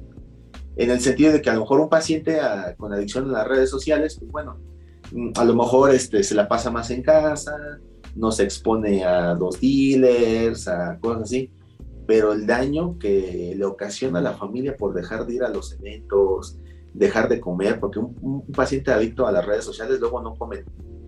Por estar ahí. Un paciente, ajá, un paciente, un, paciente, por ejemplo, adicto a las redes sociales, el papá o la mamá se van a trabajar a las 7 de la mañana y el chavito, la chavita, siguen en el celular. No se han dormido por andar, o sea, eh, en el contexto familiar son casi, casi iguales solamente que está más estigmatizada y está más estudiada y está más aceptada como una enfermedad la adicción a sustancias químicas. Ok. Bueno, pues sí es un, sí es un tema interesante y difícil de tratar. Los casos de éxito entre el, el que tiene una, una adicción química y el que tiene una adicción conductual, ¿de qué porcentaje es de, por ejemplo, de uno de cada diez o... Ok. Eh, hablando, hablando en general, el porcentaje de recaídas es de un 85% más o menos. O sea, a un paciente que se somete a un tratamiento de adicciones, eh, la que tú quieras, vamos a hablar ya ahora sí de adicciones en general, tiene un 80% de probabilidad de recaer y el 70% de los pacientes, digo a grosso modo, este, abandonan el tratamiento y recaen y ya no vuelven hasta dentro de meses o años a un tratamiento de rehabilitación para las adicciones. De mis pacientes este, es al revés. El 70% de los pacientes sí se logra, logra rehabilitar, 70-80%, y el otro 20% no.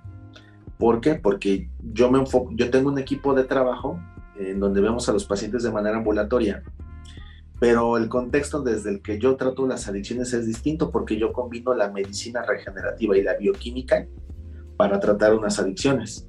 Pero aparte me apoyo del nutriólogo, me apoyo del psicólogo, a veces hasta del odontólogo, para poder tratar de manera integral al paciente. El problema de, la mayoría de los pacientes es que me dejan toda la chamba a mí. Y sí les digo desde el principio, es que es un trabajo de dos, pero me deja la chamba a mí. Oiga, doctor, yo le pago y usted tiene que quitarme la adicción. No, no manches ¿no? O sea, ok, pero ayúdate, o sea, sal a hacer ejercicio, come la dieta que te da el nutriólogo. No lo mando por hacerle un gasto nutriólogo, sino la nutrición tiene, hablando de la comida, tiene un porqué en las adicciones. Cuando los mando con el dentista, tiene un porqué también en las adicciones. Cuando yo bioquímicamente lo suplemento con zinc, con vitamina, con complejo B, y así, tiamina, tiene un porqué. No es porque yo quiera vitaminar al paciente que se sienta bien o porque pues quiero ofrecer algo más y que me haga el gasto. Tiene un porqué. Entonces los pacientes que no, no se tratan, que dicen, no, pues yo le voy a dar al doctor y ya, pero no, no tengo tiempo de ir al psicólogo, no, que voy a ir con el nutriólogo, el doctor me dijo que vaya a grupos de ayuda mutua, no tengo tiempo, y no, no, pues lamentablemente el paciente adicto es así, el paciente de, que tiene una adicción a lo que tú quieras, generalmente son así, o sea, están acostumbrados a la satisfacción inmediata. Por eso las redes sociales están haciendo potenciales adictos, creo que va a tener mucha chama en un futuro. Y este y por esa razón muchos pacientes abandonan el tratamiento y recaen porque ellos mismos no se comprometen. Y aunque los metan a una clínica, ahorita a veces rato platicamos cuánto cuesta internarse en una clínica de, de adicciones, no un anexo, son cosas distintas este, ni aún así, así paguen miles, miles y miles y miles de pesos, te podrás imaginar. Si el paciente no quiere y no, no hace trabajo en equipo como lo platicábamos hace rato. ¿Cuánto cuesta, doctor, una, una internadita en algo así? Ok, ok. Yo no tengo clínica de rehabilitación de adicciones. Mm, mi clínica es de medicina regenerativa, anti-envejecimiento y trato adicciones de manera ambulatoria por consulta externa. Pero una, una clínica puede ir de manera gratuita desde toxicológicos como el de Venustiano Carranza, desde centros de integración juvenil que se encuentran en toda la República, Eh, hay otros, otros centros que no me acuerdo, pero son profesionales. Por supuesto, es como ir al Seguro Social, pues vas a lo que te toca, ni modo, lo que hay. O sea, todo esto, también. Sí, o sea, todo esto de modulación bioquímica, medicina regenerativa, nutrición funcional, todo esto de una atención más personalizada, pues no, es un servicio gratuito, ni modo. Olvídate. Ajá, y de ahí nos vamos a las clínicas privadas, que también tienen modelos también muy cuadrados y muy cerrados. Por eso yo digo que yo soy, me atrevo a decir que el único médico en el país que combina bioquímica y medicina regenerativa con adicciones. En una clínica profesional no te meten nada de lo que, yo lo que yo hago, ni lo que te digo, ni aunque yo les diga y les demuestre que, oye, mira, métele esto y esto y esto, les va bien. Ah, no, es que nuestro modelo y punto. Ah, una clínica, las más baratas, el mes como 30 días, como 35 mil pesos, la más barata que yo sé. La más barata. Donde Casi yo, mil baros por día. Ajá, donde yo estudié, yo egresé del Centro de Estudios Superiores Montefénix o de la Clínica Montefénix. En el país es la, la segunda más cara de todo el, todo el país. La más cara es Oceánica. Sí, y ahí sí, yo estudié. ¿Aún continúa Oceánica? Sí, todavía. Sí. Yo sí, recuerdo los, los comerciales que pasaban. Los comerciales, sí. Sí, sí. Oceánica y el pinche mar, el, el mar y todo, y casi jugando tenis y así, ¿no? Y no, yo, yo, yo de chavito no entendía, no entendía qué era eso, hasta ahorita ya que, ya, ¿qué es eso? Ya que estudié. Bueno, ahí te va. En donde yo estudié, eh, pues ya ni voy a volver, así que le puedo decir. a ver. Este, no, pues es que ya acabé, ya me titulé, ya tengo mi cédula, ya, pues Este, donde yo estudié, el mes, bueno, o sea, de internamiento, un paciente les cobraban 211 mil pesos el mes. Ah es un mes. Un mes, un mes de eh, dentro de mis prácticas profesionales, o sea, hacía una pequeña residencia como cualquier otra, pero yo en una clínica de adicciones, ahí la hice. No, lo está también padre, lo está también padre, o sea, te dan este desayuno, comida y cena riquísimo. O sea, sí, no, o sea, estaba, creo que ha sido de, no, pues, sonora grito, se queda pendejo ahí al lado de ellos. De verdad está muy rico. O sea, era un desayuno, desayunos, comida y cenas ricas, balanceadas, nutritivas, pero muy sabrosas. Ya hasta estoy babeando. Babeando. Ajá. Y aparte, pues está padre, tienen su pista para correr, su cancha de front tenis, este, sus grupos, sus dinámicas y todo. Que bueno, la verdad, por ese precio, pues yo hubiera, yo fuera dueño de ellos, metería medicina regenerativa y así los sacaba mejor. Pero bueno, en, Oceánica, este, y esto creo que lo puedes, lo puedes revisar, al menos hay listas del 2018, 2019, que le pones este, costos de clínicas de rehabilitación de adicciones y salen las listas publicadas por el gobierno. Me parece que en Oceánica cobran 350 mil pesos al mes. 350 mil pesos. ¿Cuántos meses necesita una persona como para empezar a alivianarse? Pues depende, o sea, depende del modelo, depende del modelo, depende el modelo terapéutico, el sistema. Por ejemplo, yo de consulta externa, yo los veo ocho sesiones, que son dos meses. Una de manera este, semanal y luego los voy viendo así. Ajá, o sea, dos meses. Pero ya de ahí los voy, los sigo viendo por más tiempo, pero ya los voy espaciando de manera consulta externa. Una clínica de rehabilitación este, puede ser de uno hasta tres meses. La mayoría por esto los ven un mes. Los ven un mes o a lo mejor este, cinco semanas y, este, y le siguen dando un seguimiento. Pero ¿qué crees? Hay pacientes que están orgullosos de que es su tercer o cuarto internamiento en menos de dos años o un año. Pero orgullosos? Porque dicen, ah, es la, es la, por ejemplo, ahí cuando yo estuve haciendo mi, mi, este, mi, especialidad, nos meten este, siete días, una semana, nos meten este, a ser parte de como los internos, o sea, vivir la experiencia, por así decirlo, pero no como practicante o no como médico, sino como interno, como un paciente. Como paciente. Está padrísimo. Y está padrísimo porque yo entiendo cómo, cómo piensan y cómo sienten muchos. Y este, y dicen, Ay, no, es que a mí no me hace nada, pues mi familia ya me internó, es la tercera vez que me, que me internan en este año. o es la segunda vez, o ya mis papás no me aguantan. Y te estoy hablando de que lo dicen señores de 50 años, de 55 años, que hablan de que sus papás o sus hijos los internaron. ¿Cómo crees? Había, había, había, adultos mayores hasta de 65, 70 años internados. Mujeres también. O sea, la adicción no tiene edad. No tiene edad la adicción y tampoco nivel socioeconómico. Y están, yo no me puedo imaginar que metan a alguien a gasten 422 mil pesos en un año, nada más en eso, para que entren todos orgullosos y decir, ay, no, a mí no me hizo nada, pero bueno, ya me volvieron a meter. ¿Cómo crees? Problema grave entonces este de las adicciones. Exactamente. Por esa razón yo, por así decirlo, la medicina regenerativa y la bioquímica la enfoco mucho en, ese, en, eso. Bien, ahora voy a ir con otro tema que, que es también bastante importante y incluso por, por mí esta sería la segunda vez que hablaría sobre obesidad en este podcast, pero tienes control de peso. Bueno, al, tener nutriólogo tienes un control de peso, ¿no? Y me gustaría saber si sí si, si, tienes esta rama dentro de tu clínica. Sí, claro. sí, la tienes. Ok. Yo como paciente no activo, por decirlo, porque sufro de obesidad mórbida, lo sé y es lamentable y es penoso y hablarlo en el podcast también, pero es la segunda vez que lo hago. Yo puedo considerar que la, yo puedo decir que la, la obesidad a veces no nada más es un tema de, de comer, o sea, como un chingo porque tengo un chingo de hambre. No es cierto, o sea, la verdad es que el hambre es el, el último factor por el cual una persona obesa, al menos yo, como a veces yo como por estrés, como por impaciencia, como por esto que le podemos llamar gula, que, ay, ya me siento lleno, pero pues ahí está el pedacito, me lo acabo.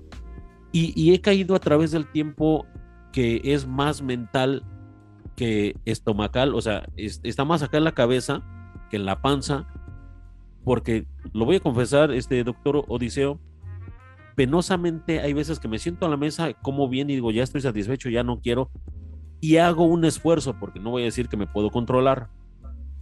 Pero hay veces que me siento a la mesa y como como puerco y hasta reventar y me levanto y digo, chingada madre, ¿por qué volví a comer así? Y es un, un tema de arrepentimiento después de haberte dado un atracón. Entonces, platícame un poco de eso, doctor Ediseo, por favor. Ok. Pues fíjate que más o menos se maneja como una adicción, ¿eh? Más o menos. No es una adicción, no se cataloga dentro de la Asociación Americana de Psiquiatría, pero como una adicción, más bien se, se, puede, o sea, no te puedo decir, ah, tienes esto y ya, pero se puede catalogar como un trastorno de la conducta alimentaria. Eh, por ejemplo, eso que dices, sí existe algo que se llama trastorno de atracón. Este, de hecho, también en la clínica trataban eso, aunque no estaban bien preparados, pero bueno. Este, entonces puede ser, ahí es cuestión.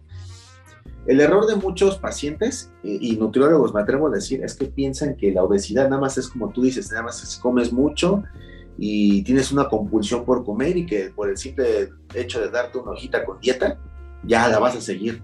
Pero no, de hecho tiene muchos factores este, biopsicosociales.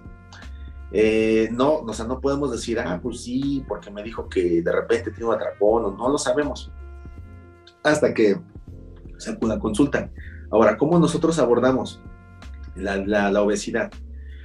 Bueno, dentro de las terapias regenerativas y de mi formación, también este, trato la obesidad, ¿de acuerdo? Eh, me apoyo mucho del nutriólogo y del odontólogo y a veces hasta de un psicólogo. ¿Por qué? Porque primero lo que tenemos que hacer es no estigmatizar al paciente que tiene obesidad, ¿de acuerdo? no, no es su culpa, no es nada malo, ¿de acuerdo?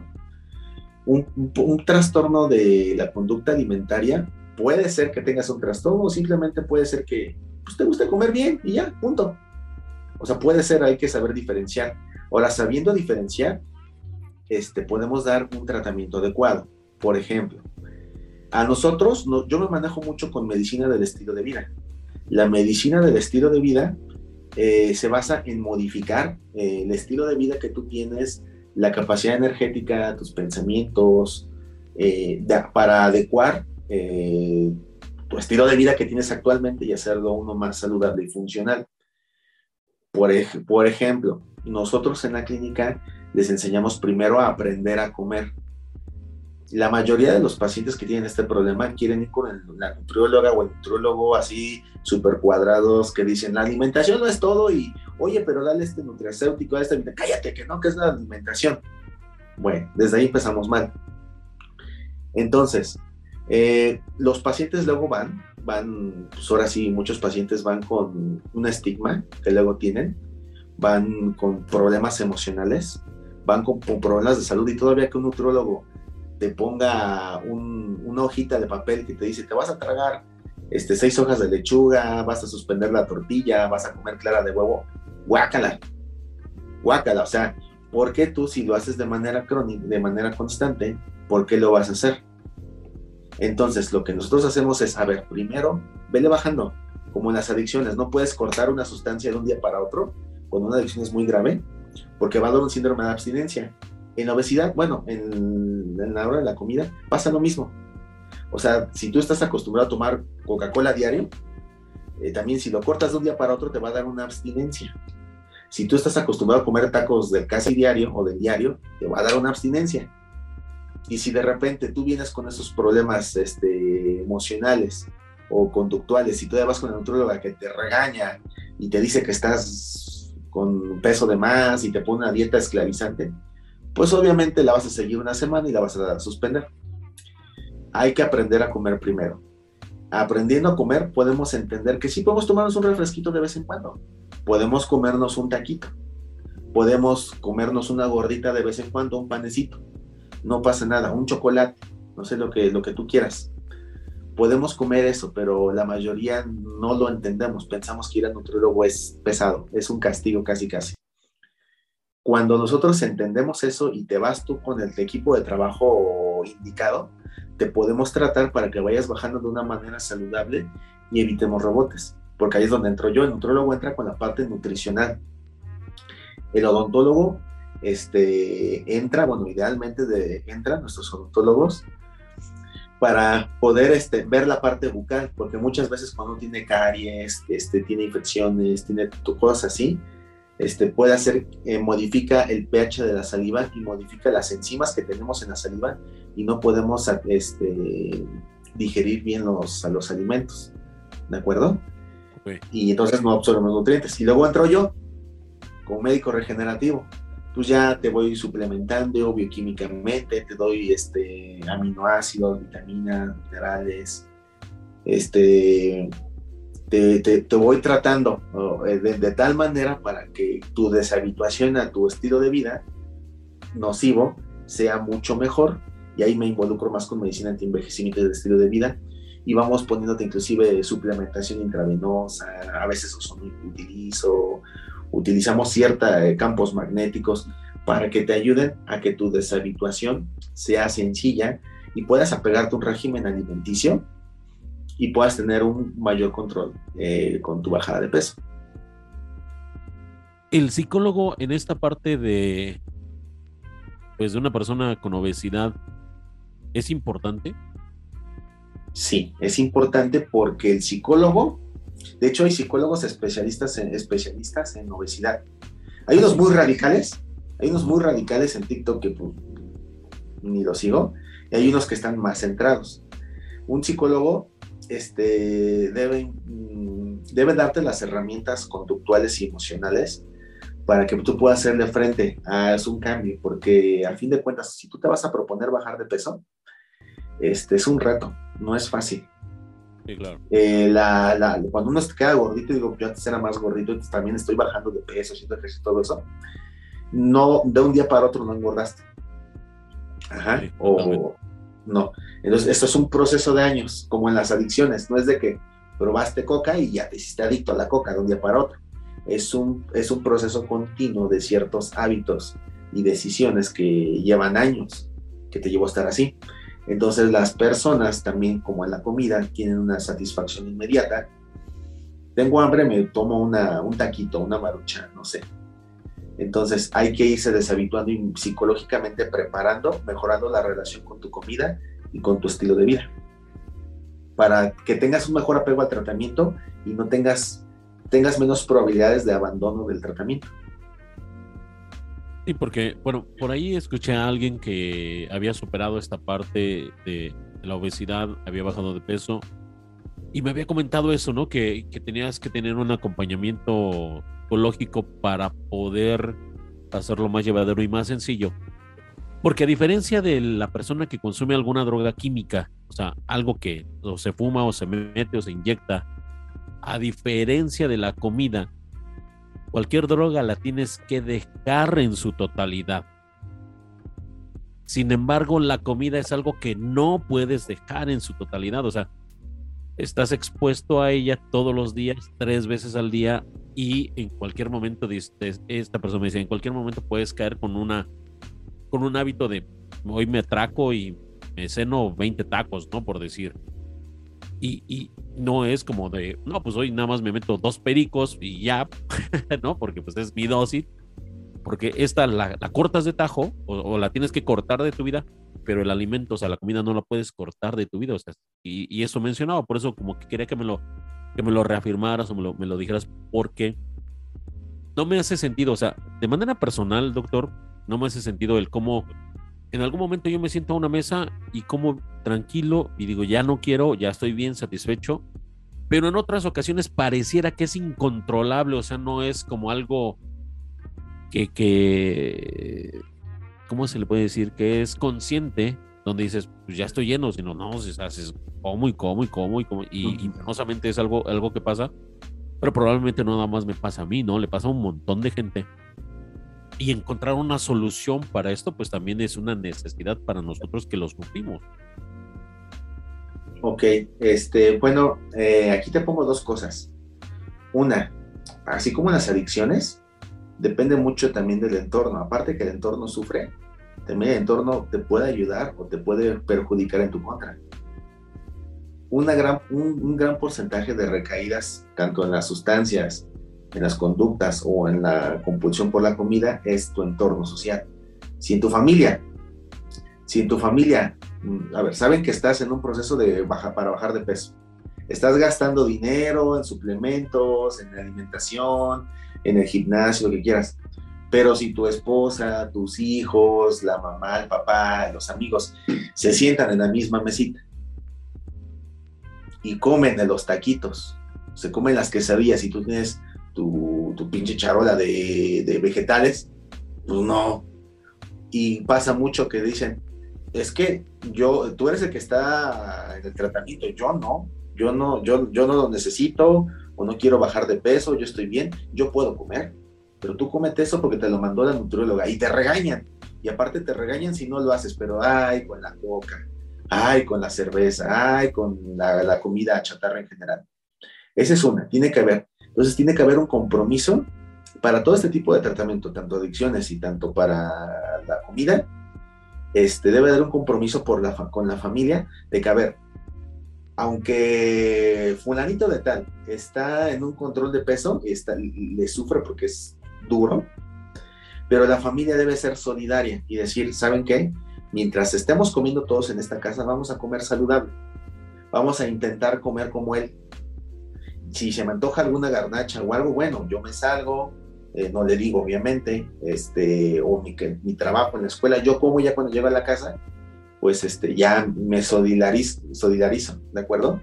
Esa es una, porque si, estás, si están cometiendo el error de que, a ver, yo como mi platito de vegetales, pero todos están comiendo y yo voy saliendo de eso, es como cuando un alcohólico está dejando el alcohol, va a una fiesta y todos están tomando alcohol y dicen, tómate una, al fin que es este el, cumpleaños de mi papá, es los 15 años, ¿cuándo va a volver a cumplir 15 años? Están solapando una conducta adictiva y aquí lo mismo, están solapando una conducta que te puede llevar a romper tu tratamiento terapéutico. Entonces, hay que ver una.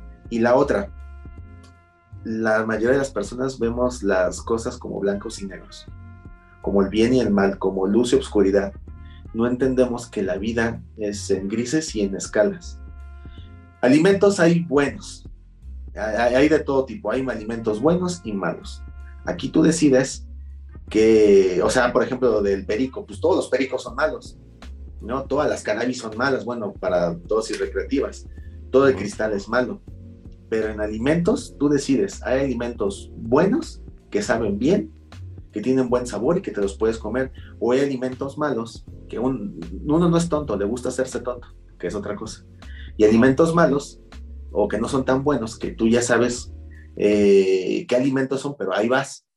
O sea, puedes elegir irte a comer los taquitos del puesto de la esquina con la carne toda bañada en grasa y la cocota de un litro o de dos litros una sentada. O puedes elegir al otro lado de la esquina e irte a lo mejor a comprarte a lo mejor un taquito de bistec asado nada más, con nopales, con cilantro, cebolla, con no frito pues, y un agua de Jamaica. Ajá, entonces tú puedes elegir. Y sí, pero también si la familia no te ayuda, pues aquí es, son dos problemas. Sí, sí, lo entiendo. Una, una parte es, eh, sí, 100% responsabilidad de uno mismo.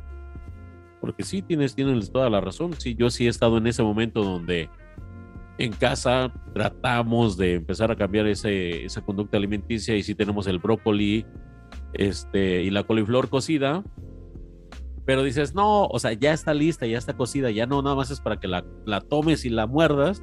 Pues no, mejor este, pues hazte un chicharroncito o algo, ¿no? Que, que tienes que ir a la tienda, cómpralo, tráelo, prepáralo, guísalo y sírvelo. Y si prefieres la segunda opción, porque pues en, nuestro pensar es más sabrosa que la primera, pero sí, sí creo que tienes toda la razón. También hay que hacerlo como, como ese punto de conciencia donde nosotros mismos tenemos que saber qué es lo que nos conviene, ¿no?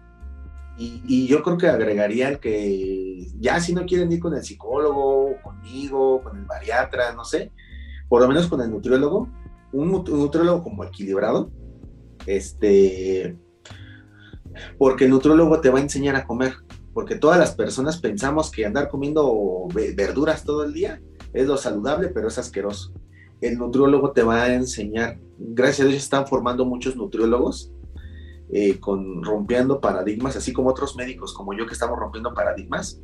También hay nutriólogos y están empezando a dar planes alimenticios fáciles, sabrosos, sencillos de hacer y que pueden ir suplementando esa compulsión.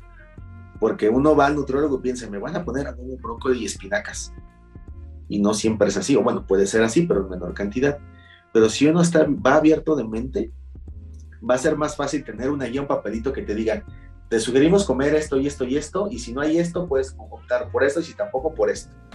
Entonces puede ser más funcional y más fácil para ti teniendo una guía adecuada. Entonces con la guía adecuada ya podemos saber, porque también pasa eso mucho. A ver, yo sé que comer verduras y no comer esto y el otro, este, me va a hacer bien. Eh, pero luego se nos acaba, los cuatro o cinco días se nos acaban las ideas. ¿Ahora qué hago? Ya comí esto, ahora qué, o qué, cómo. Entonces el nutriólogo te va dando un plan de acuerdo a tu estilo de vida, porque insisto, no es lo mismo tú que estás a esta hora de la noche, estamos platicando, vienes del trabajo, cansado, a un, a, un stripper que se despierta a las 9, 10 de la mañana, hace ejercicio como 3 horas, come saludable, se lleva sus toppers, vuelve a ir al gimnasio, está una o dos horas, luego se va a hacer faciales, que nada más trabaja los fines de semana, vive, o sea, no son los mismos contextos. Por eso te digo que la medicina regenerativa de eso son contextos distintos, por tanto, por lo tanto, la alimentación debe ser distinta eh, y debe de ser de acuerdo a los gustos del paciente para que pueda pegarse cada vez para ti sea más fácil y para tu familia adecuar su plan alimenticio. Ahora, ya para terminar de esto, este punto, hay varios, varias corrientes de la nutrición.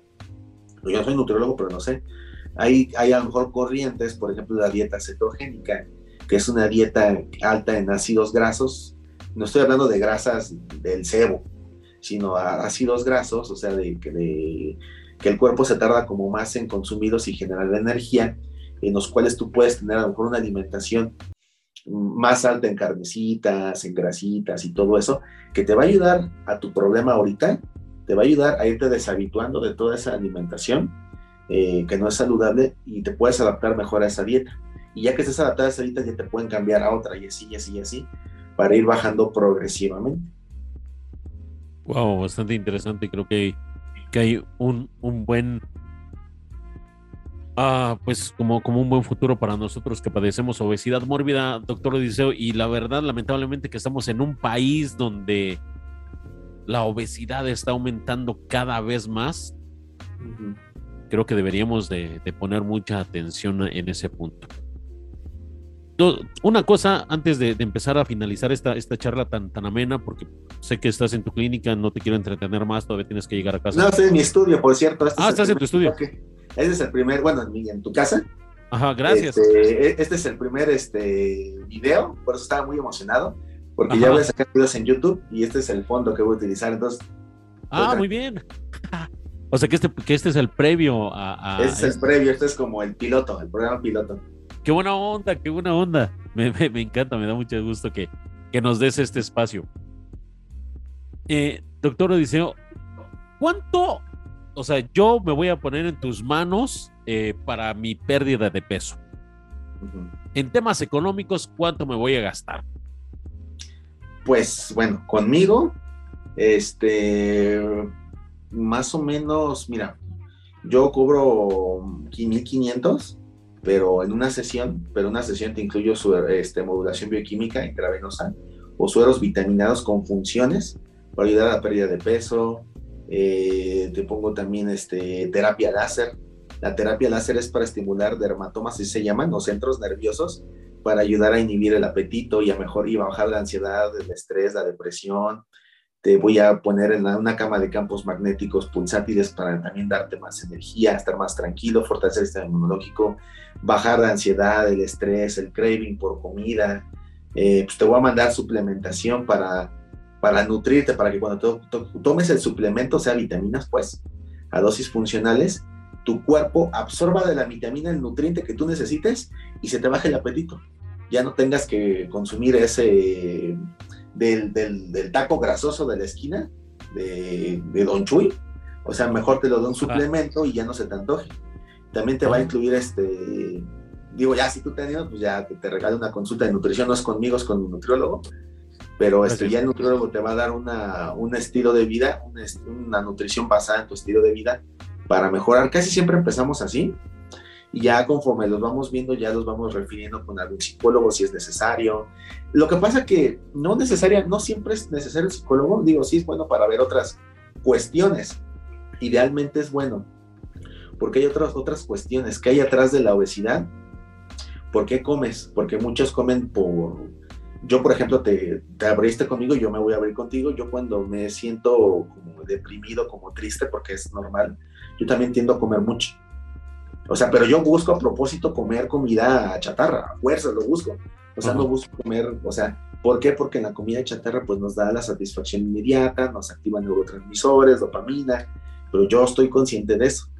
Este, Por eso yo trabajo en mi día a día. Pero este, Casi siempre nada más modificando los puros hábitos con el nutriólogo conmigo es más que suficiente. Y es disciplina. Motivación, como en los negocios, no siempre va a haber, pero disciplina siempre debe de haber para que puedas tú comer bien y te vayas deshabituando. Y lo que yo te voy a sugerir, aunque no me veas a mí directamente o al nutriólogo, pero que poco a poco te deshabitúes. O cualquier persona de la audiencia que tenga este problema, lo peor que pueden hacer ustedes es bajarse una dieta de internet y querer meterse a huevo a esa dieta que ni saben ni, por qué calorías, ni por qué las nueces de quién sabe qué país que no hay en México. Lo que yo les puedo sugerir antes es, este, si, si por algo no hay economía para ir a, a terapia, es modifiquen su estilo de vida, no se desesperen, los cambios son progresivos, eh, un kilo al mes es saludable, bajar, hay gente que baja más si se puede y bajamos más. Tenemos pacientes que los hemos bajado 5 o 6 kilos al mes o hasta 8 de manera saludable, porque lo suplemento, claro. Pero, pero, o sea, de manera saludable puede ser un kilo, kilo y medio al mes, no es malo. No son carreritas tampoco. El cambio se va viendo progresivamente. Váyanse deshabituando. O sea, si por ejemplo consumo un litro de coca diario, bueno, mañana ya no tomo el litro, le tomo la, de 600 mililitros, dos, tres días así. Y luego, bueno, ya de 600, no, ahora ya, le, ya una de 600 para dos, tres días. Bueno, ahora voy tomando este, pongo un chorrito de refresco y un chorrito de agua y me lo voy tomando. Ahora luego voy tomando agua nada más. Ahora, si yo voy a la taquería cinco veces a la semana, porque gran parte de mi vida, como dos años, tres fue así en mi vida, que iba casi, casi diario, ahorita ya no, ya voy una vez cada 15, 20 días un ratito. Bueno, ahora ya no voy cinco días, ahora voy cuatro, ahora voy tres, ahora voy dos, ahora voy uno. A ver, ahora a lo mejor no me voy a comer a, otra cosa para mejorar la relación de la comida. No pienses, a ver, me voy a comer este, esta ensalada con un brócoli, con este, no sé, alguna fruta que no me guste. Bueno, mejor mejora tu relación de la, con la comida. Cada que ves que te vas a sentar a comer, a ver, me voy a sentar, voy a disfrutar mis alimentos y voy a entender, por ejemplo, que consumo espinaca porque tiene ácido fólico y hierro, y el ácido fólico y hierro es la medicina que mi cuerpo necesita para tener buenos niveles de, este, de líquidos, de grasas en sangre para bajarlos, por si tengo anemia, por si tengo hipertensión, pues me va a ayudar mucho a, la sangre, si tengo, si tengo problemas este, de, cansancio crónico, pues bueno, el ácido fólico me va a ayudar a retener más información.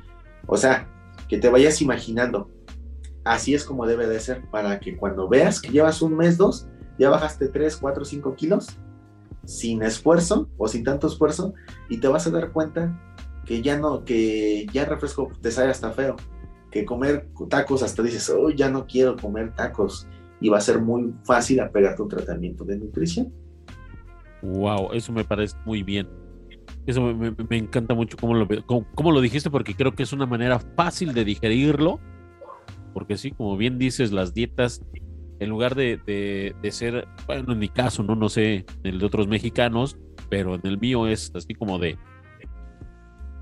amarre, este, limitaciones, y a veces termina uno hasta encabronado, ¿no? Por, no, no puede comer lo que se le antoja y, demás. Bueno, ahora doctor Odiseo, ya para finalizar, porque, repito, mm, quiero dejarte descansar. ¿En dónde te puede encontrar la gente? ¿A dónde asiste? ¿En dónde estás ubicado? Porque no, no, no, no supe dónde estás ubicado. Ah, ¿Tienes algún número de teléfono? Quien vea esto, ¿a dónde te llama? Ok, mira, eh, me pueden encontrar primero en redes sociales. Eh, si me quieren tener un contacto directo conmigo, que bueno, bueno, a veces los, los mando con mi asistente, es en Instagram, doc.odiseo. Ahí me pueden encontrar. Ahí pueden ver contenido que no subo a TikTok y tampoco voy a subir a YouTube.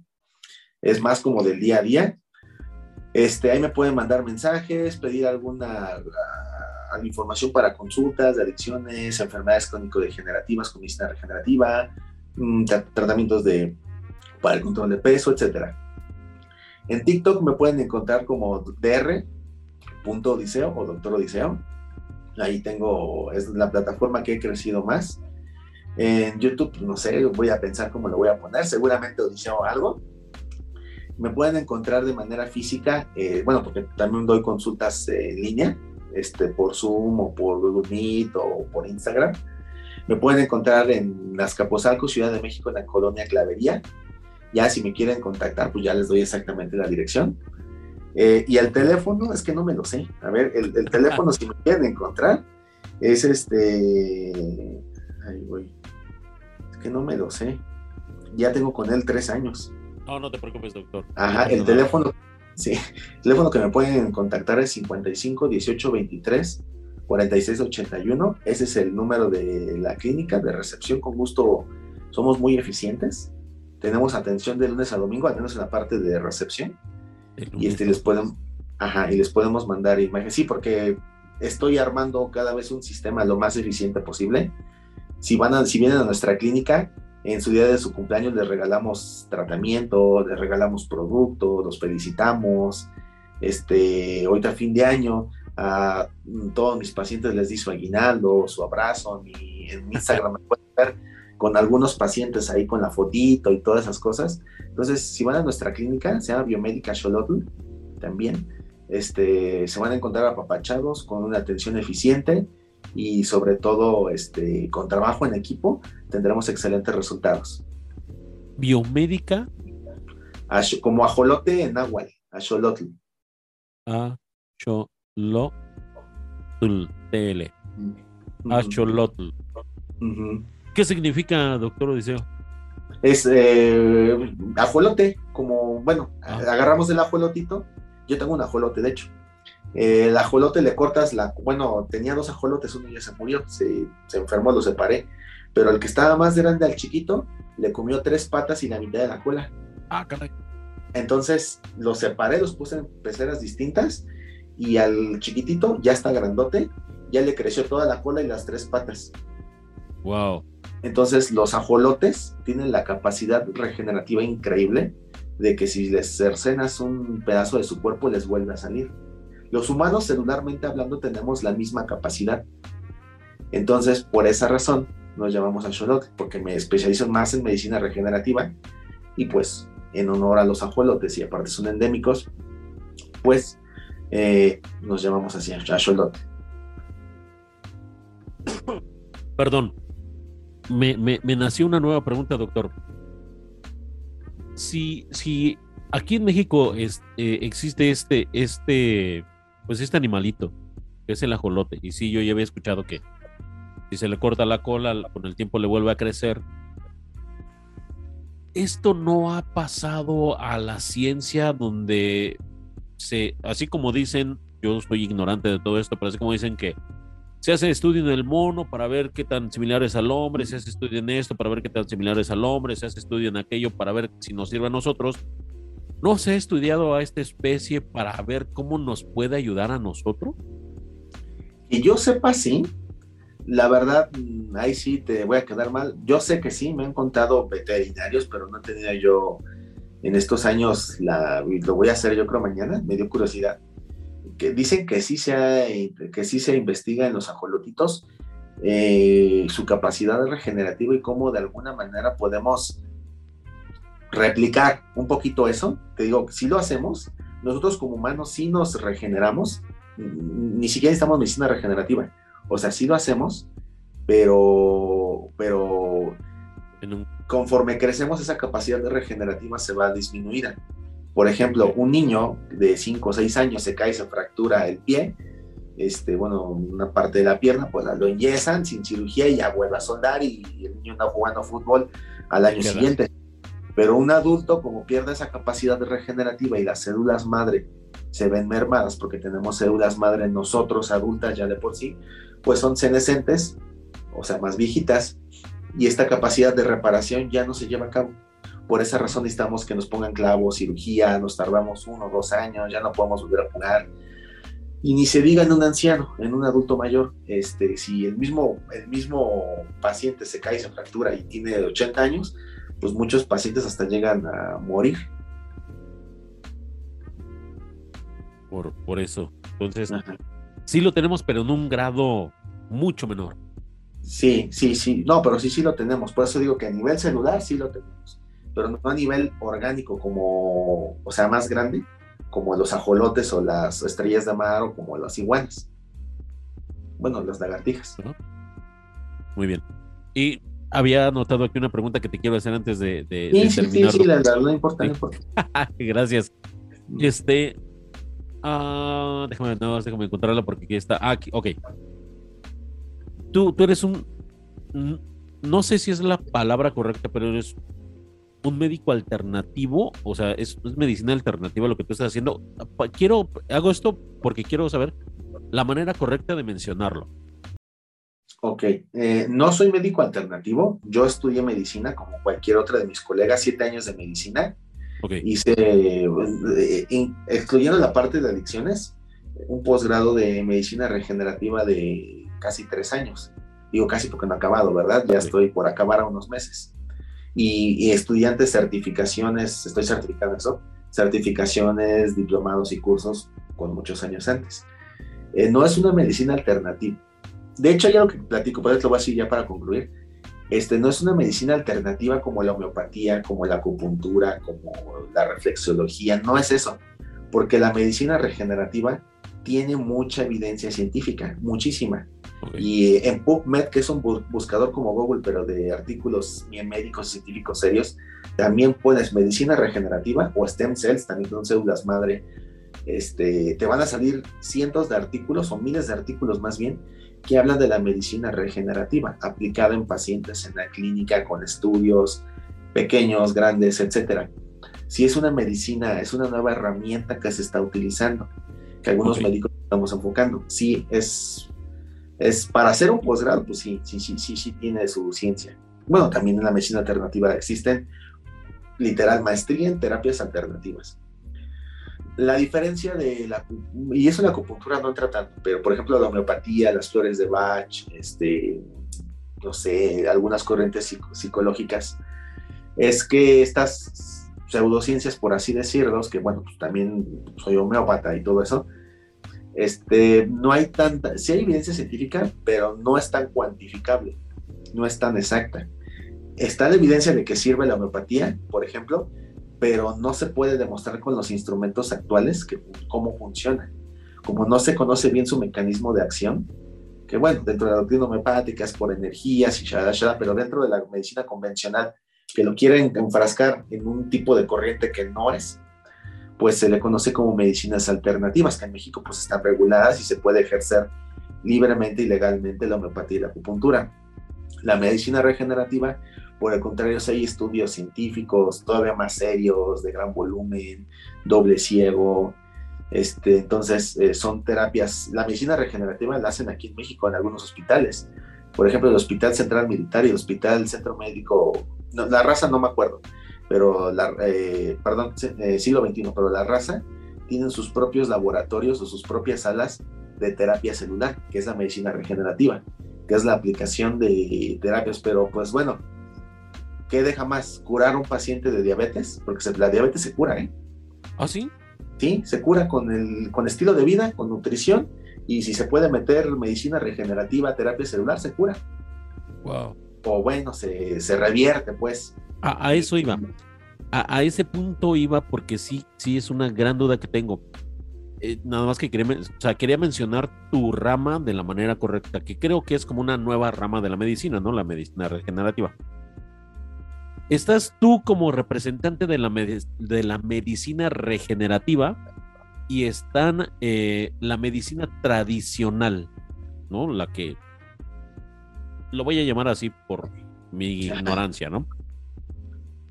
¿Qué tanto peligro eres tú como doctor y con esta nueva eh, con esta nueva eh, medicina regenerativa en contra de los este los laboratorios, medicamentos, eh, las, las, pues las herramientas que existen hoy en día para el tema de la, de la, pues de la medicina, ¿no? Por ejemplo, una persona que tiene cáncer, pues una quimioterapia, mételo a la máquina, esto, una resonancia magnética, pues llévalo a la máquina y cóbrale 10 mil, este, eh, medicamento especializado, pues dale este medicamento que es 100% este, de, patente, que, pero vale 25 mil, dos ampolletas.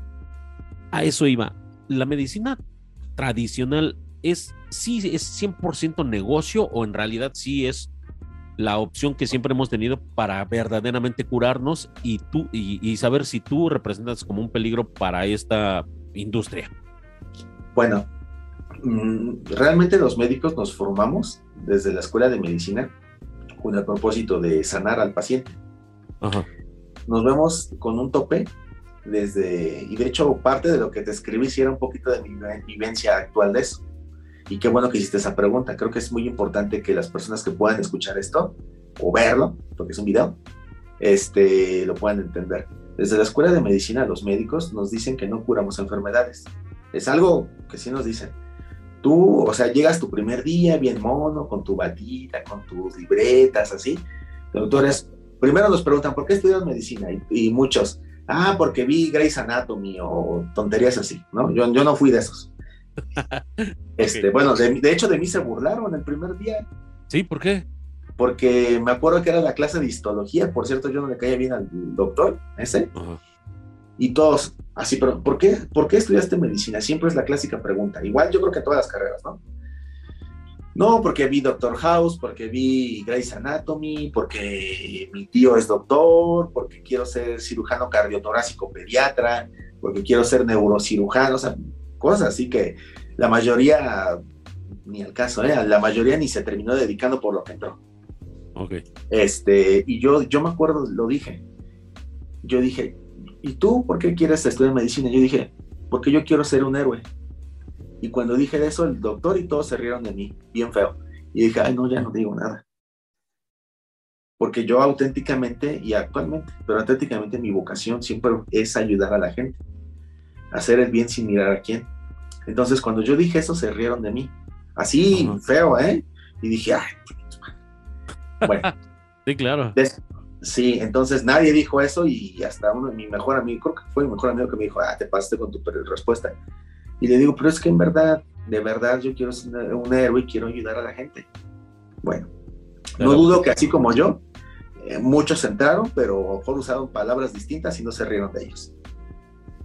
Después de hacer una carrera de medicina nos dicen mucho, ustedes doctores, este, no curan pacientes, o sea, no los curan, ustedes los acompañan eh, y ayudan a que su enfermedad tenga un control. Un paciente hipertenso, bueno, con los medicamentos que le den ustedes y con su este, referencia al internista, ustedes van a controlar la diabetes, bueno, la diabetes, la hipertensión, las enfermedades no tienen cura, ustedes van a controlar al paciente. Y no digo porque ellos, ay, hago un negocio con la farmacéutica, los maestros, no, sino simplemente es una cadenita de aprendizaje que se va haciendo. Ok, yo crecí con esa idea. Afortunadamente, como yo estudié en el Politécnico y también dan este, homeopatía en una escuela que es donde yo estudié, nos enseñan a pensar distinto, aparte de que nos enseñan la terapéutica. No, sé si soy yo, pero... Ok, ¿me, escuchas? Eh, perdón, eh, se congeló un poco, este, nada más te, te alcancé a escuchar donde donde decías que el doctor no era, no decía eso porque quisiera hacer negocio con la farmacéutica y después nos congelamos. Entonces, si nos puedes repetir, ah, por favor. Bueno, no es que nuestros maestros médicos quisieran hacer negocios con las farmacéuticas, por decirnos esas cosas, no, solamente son cadenitas que se repiten de aprendizaje. Entonces, afortunadamente, como yo estudié homeopatía, bueno, en la escuela del Politécnico en la que fui, en la Escuela Nacional de Medicina de Homeopatía nos enseñaban también, aparte de la farmacología, nos enseñaron la terapéutica homeopática, nos empezaron a pensar diferente. Empecé a cambiar mi chip de pensamiento de que no nada más había una cosa cuadrada. Bueno, en el sistema de salud mexicano nos enseñan a pensar de manera cuadrada. Ajá. Pero no nos enseñan con el, y yo creo que auténticamente el sistema de salud mexicano tampoco es que trabaje con las farmacéuticas ni nada, pero es un sistema adoctrinado que la vaca grande sagrada lo dijo y es lo que se hace. Ajá, aquí. Y, si, si, tú, si tú piensas distinto, tienes que estudiar un montón y cientos de artículos para refutar eso, que luego ni les va a importar. Entonces nos vamos formando con esa de que las enfermedades no se curan, solamente se controlan. De que el paciente diabético va a ser diabético toda su vida. El paciente con este, no sé, con obesidad, va a vivir así toda su vida y, son pocos los que quieren. Entonces entramos con, esa, con, con esas ideas. Entonces, esas, esos adoctrinamientos nos hacen desde estudiantes. Mis colegas que estudian especialidades vía hospitalaria, yo no estudié vías hospitalarias, o bien este, van, van con esa idea que nos dicen desde, desde que somos como soldaditos, nos van formando. Si tú no eres médico especialista, eres un mediocre tú no vales nada. Tú eres, tú si eres, si eres médico general, eres más pendejo que alguien que apenas terminó la prepa, casi casi nos dicen así. Y así nos van diciendo toda la carrera de medicina, todos los maestros, la sociedad en general nos preguntan, oye, este, ¿y a qué te dedicas? No, pues soy, soy médico, ¿no? Ay, ¿qué especialidad? Desde ahí, pues vea un adoctrinamiento social y escolar muy cañón. Y luego en nuestra carrera hay mucha violencia cuando vamos en los hospitales, que las guardias de castigo, que hay acoso, hay acoso hacia hombres y mujeres, más hacia mujeres, lamentablemente. Eh, no duermes bien, no comes bien. Entonces, eh, te van diciendo, a ver, estás cansado y todo, y te dicen, a ver, ¿tú qué quieres ser? Si vas a ser pediatra, debes estar aquí con los niños, bla, bla, bla. Oiga, pero quiero hacer otra cosa. No, si no eres, por ejemplo, pediatra, este, y tú quieres ser pediatra, este, debes estudiar en la mejor institución del país, y ya, entonces te van haciendo un pensamiento cuadrado. Cuando terminas la carrera y si haces especialidad, este, sigues con esta misma línea, de violencia, de ignorancia, este, de soberbia, porque muchos son soberbios. Este, por eso los psicólogos dicen que los médicos tenemos un ego bien grandote, y creo que tienen razón.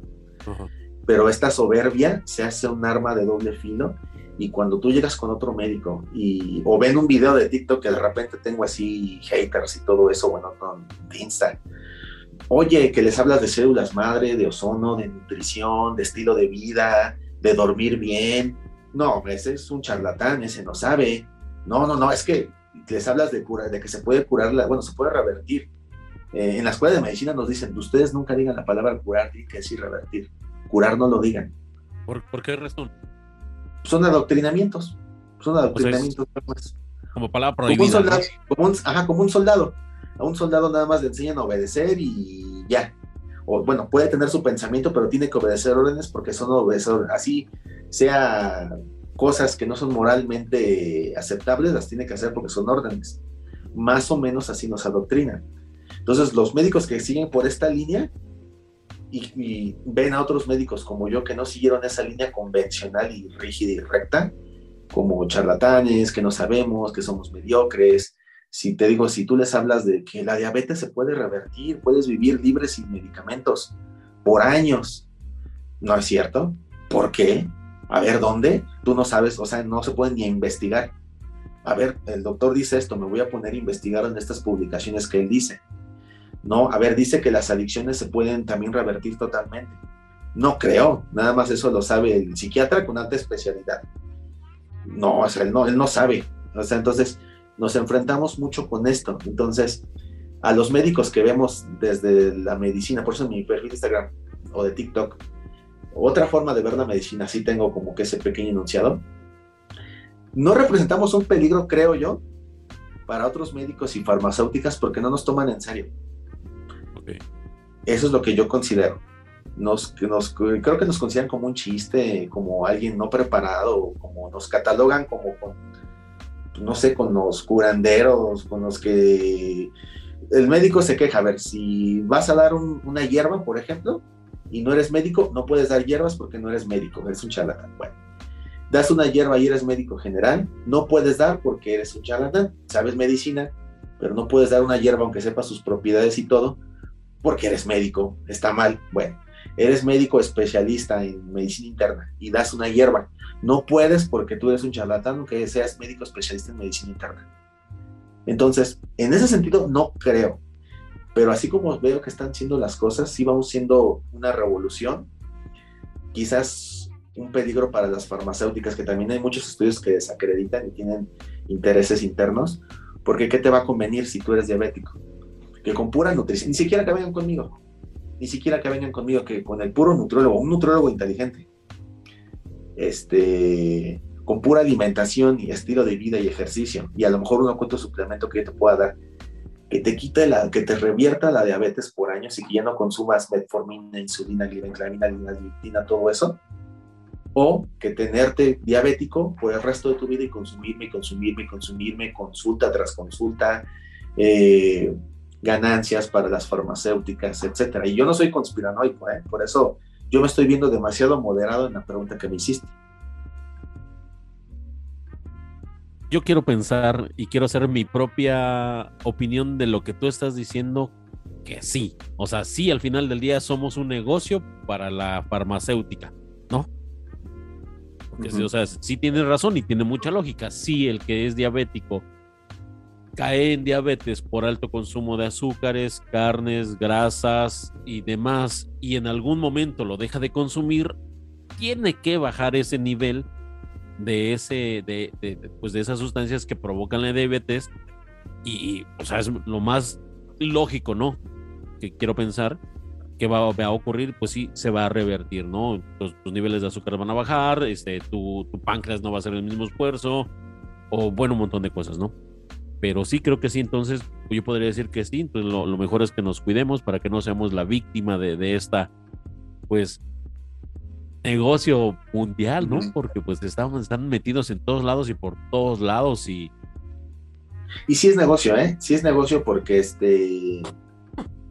Digo, hay muchos colegas, este, generales o especialistas, que va el promotor, el, ay, ¿cómo se fue? El, el promotor de medicamentos, se me fue el nombre, el vendedor, este, oiga doctor, ya conoce, ya conoce nuestro medicamento nuevo, pues qué tiene, ¿no? Imagínate, a mí te voy a contar una experiencia, nada más he tenido un visitador médico en toda mi vida. Bueno, fue varias veces, pero ni la pelaban. Entonces iba y me decía, eh, doctor, le traigo que un bonito eh, porta, porta recetario, le traigo plumas, este, le traigo este, una tacita, y mire, le traigo un, medicamento que se llama, bueno, no lo voy a decir, pero es un medicamento para la circulación, que está hecho a base de, este, de productos naturales. Pero es un medicamento de patente. Ok. Y tiene, este, tiene hierro, ascolos hipocastanum y amamelis. Y dije, pues eso yo se lo puedo dar a un paciente con homeopatía o con un nutracéutico y le va bastante bien y gasta un tercio de lo que vale. Ok ¿Cuánto vale, cuánto yo me puedo gastar, se puede gastar el paciente en eso? Pues a lo mejor 200 pesos, ¿no? Con las tres. Eh, ¿Cuánto vale su medicamento? No, pues vale 480. Bueno, eh, pero veo, el, suyo es XR y el normal que maneja es XL, pone, ¿no?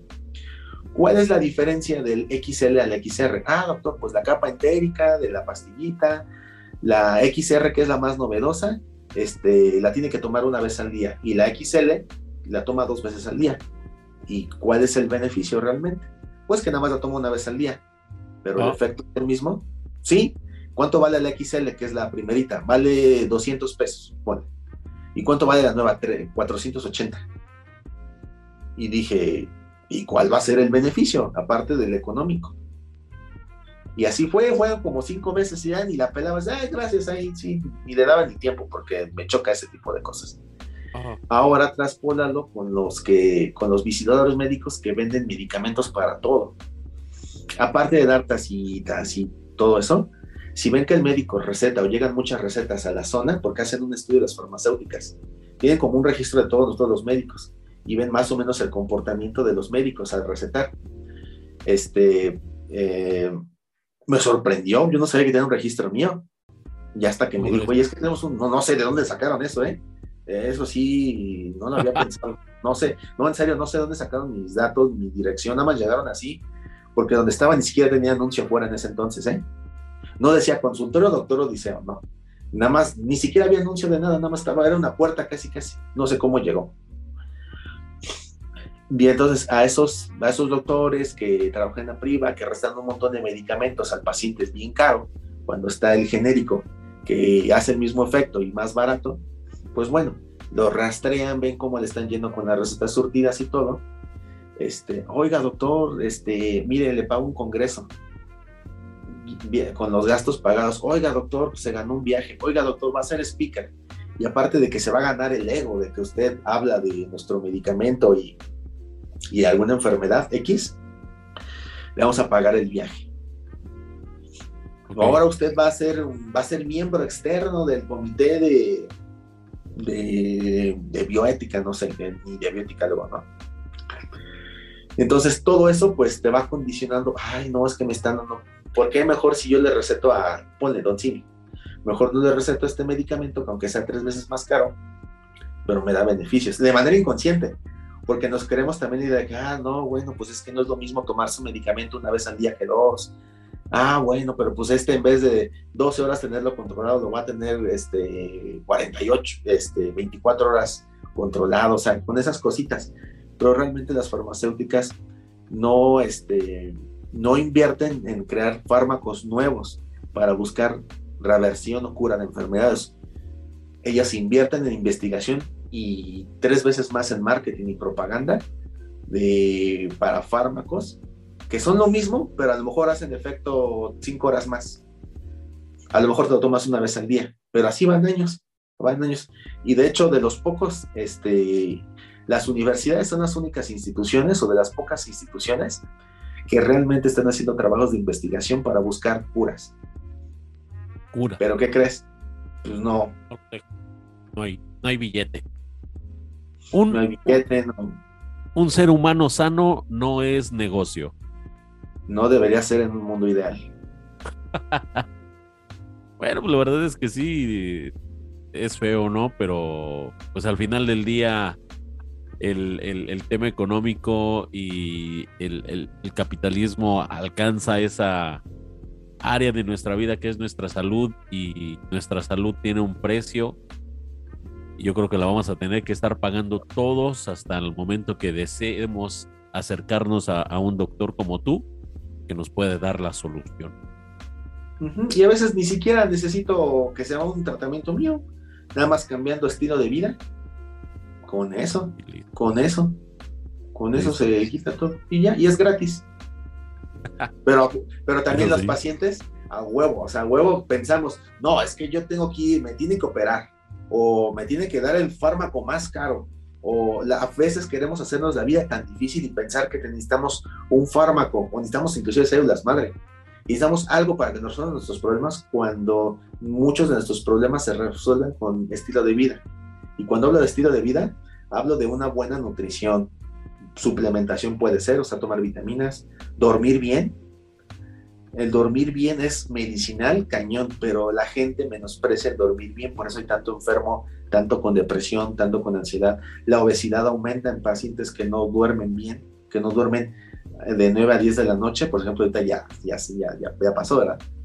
Este, el no consumir sustancias, el, el, ir con un buen psicólogo, tener salud mental, este, adecuada. Con eso, que es prácticamente gratis, que lo podemos ir haciendo día a día, nos podemos curar de muchas enfermedades, pero a fuerzas queremos pensar que otro tiene la solución, que debe ser una solución hiper mega Pensamos que la pastilla o la vacuna nos va a quitar los problemas y la solución está en nuestro estilo de vida.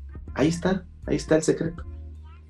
Pero nos hacemos ahora sí que chaquetas mentales y pensamos que el médico subespecialista en cardiología me debe de dar la solución a mis problemas de hipertensión.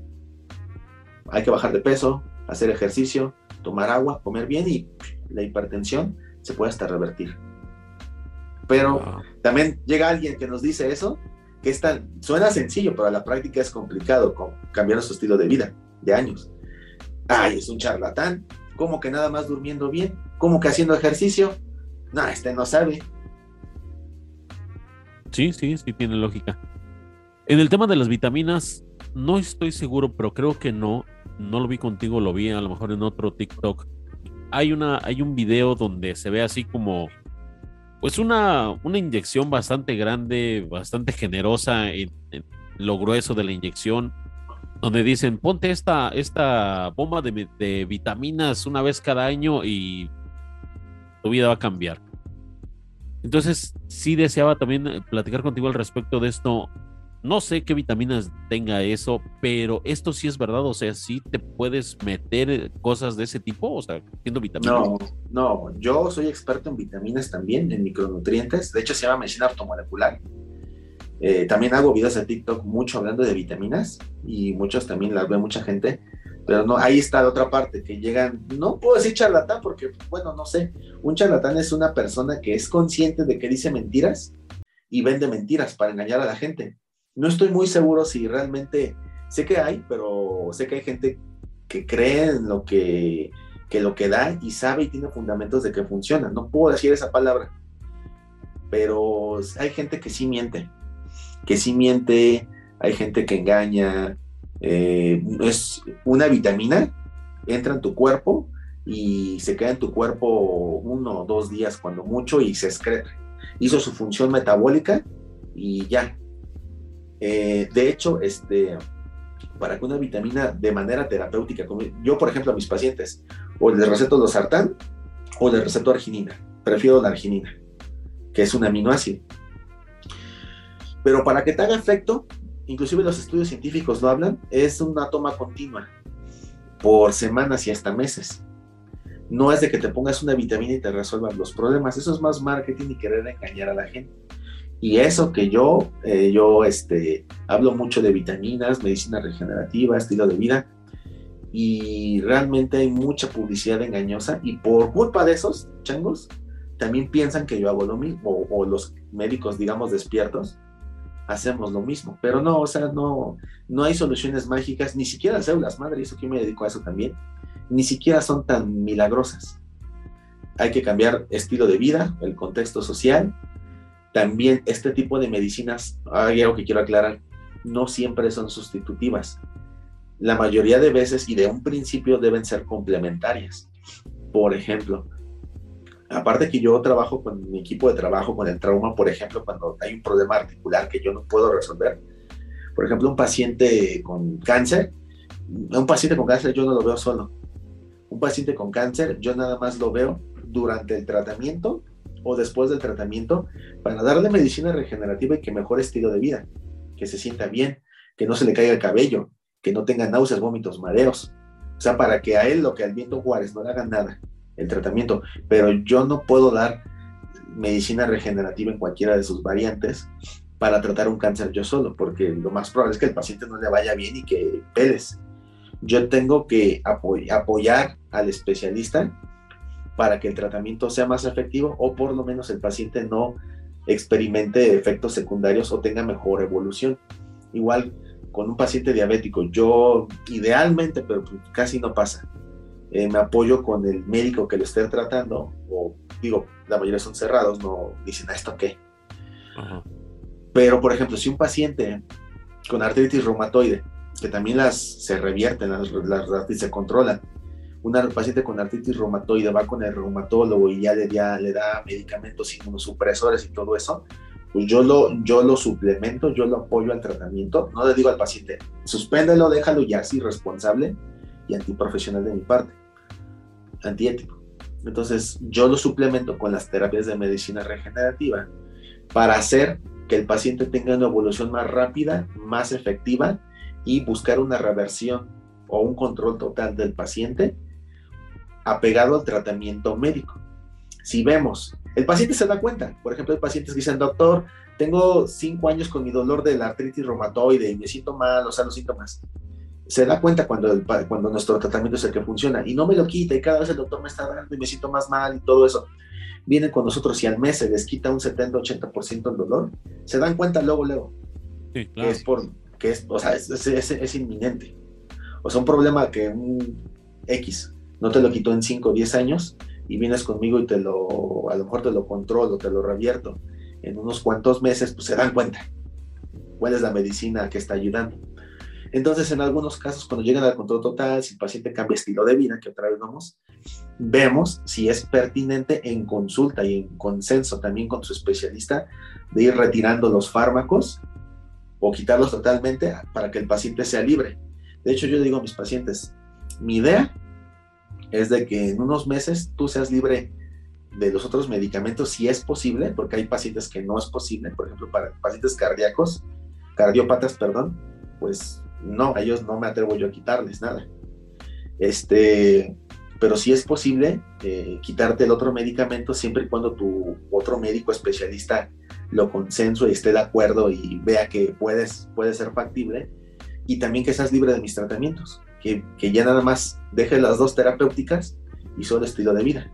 Como en la, tiroides, a mí me va muy bien con los pacientes con hipotiroidismo y con hiper y con Hashimoto. Igual, vamos separándolos con la levotiroxina y cosas así. Se van separando de mis tratamientos hasta que el paciente puede llegar a tener un control total de la diabetes sin fármaco, de la tiroides sin fármacos.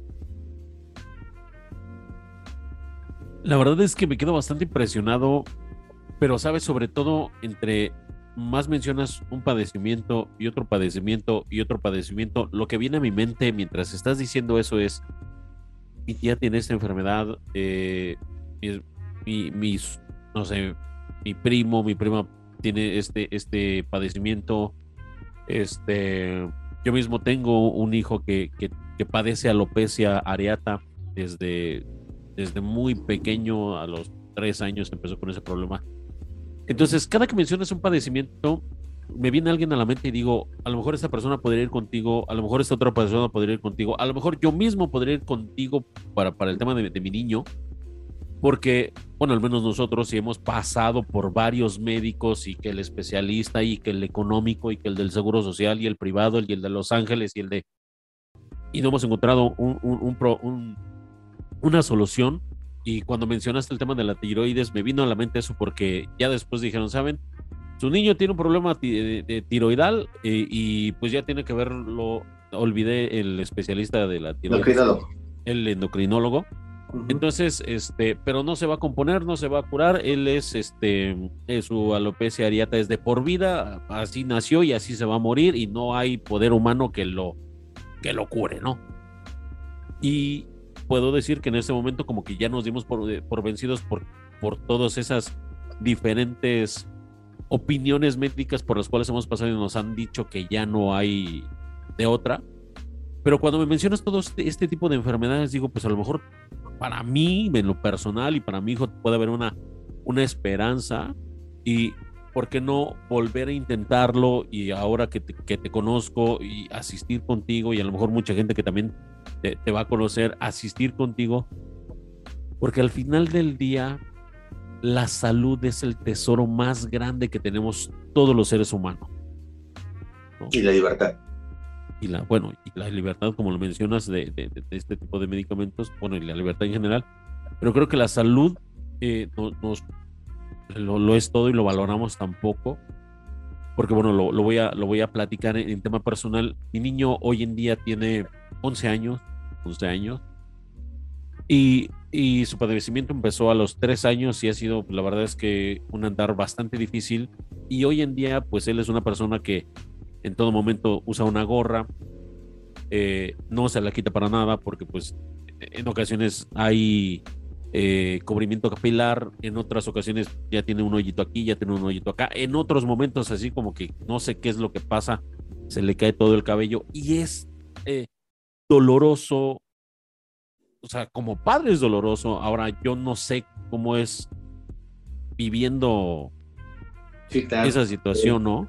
Sí. Entonces, la verdad es que eh, eh, escuchar esto, pues me, da mi esperanza, porque digo, bueno, a lo mejor ya eh, fuera de micrófonos ya te contacto y lo, y lo podemos ver, y a lo mejor puede que, exista todavía un, un este, pues sí, una, una esperanza, ¿no? una posibilidad de que eso se cure. Así también tengo una tía que padece artritis reumatoide y en una ocasión yo la tuve que llevar al médico porque no veía, o sea, perdió la vista por, creo que por la misma enfermedad.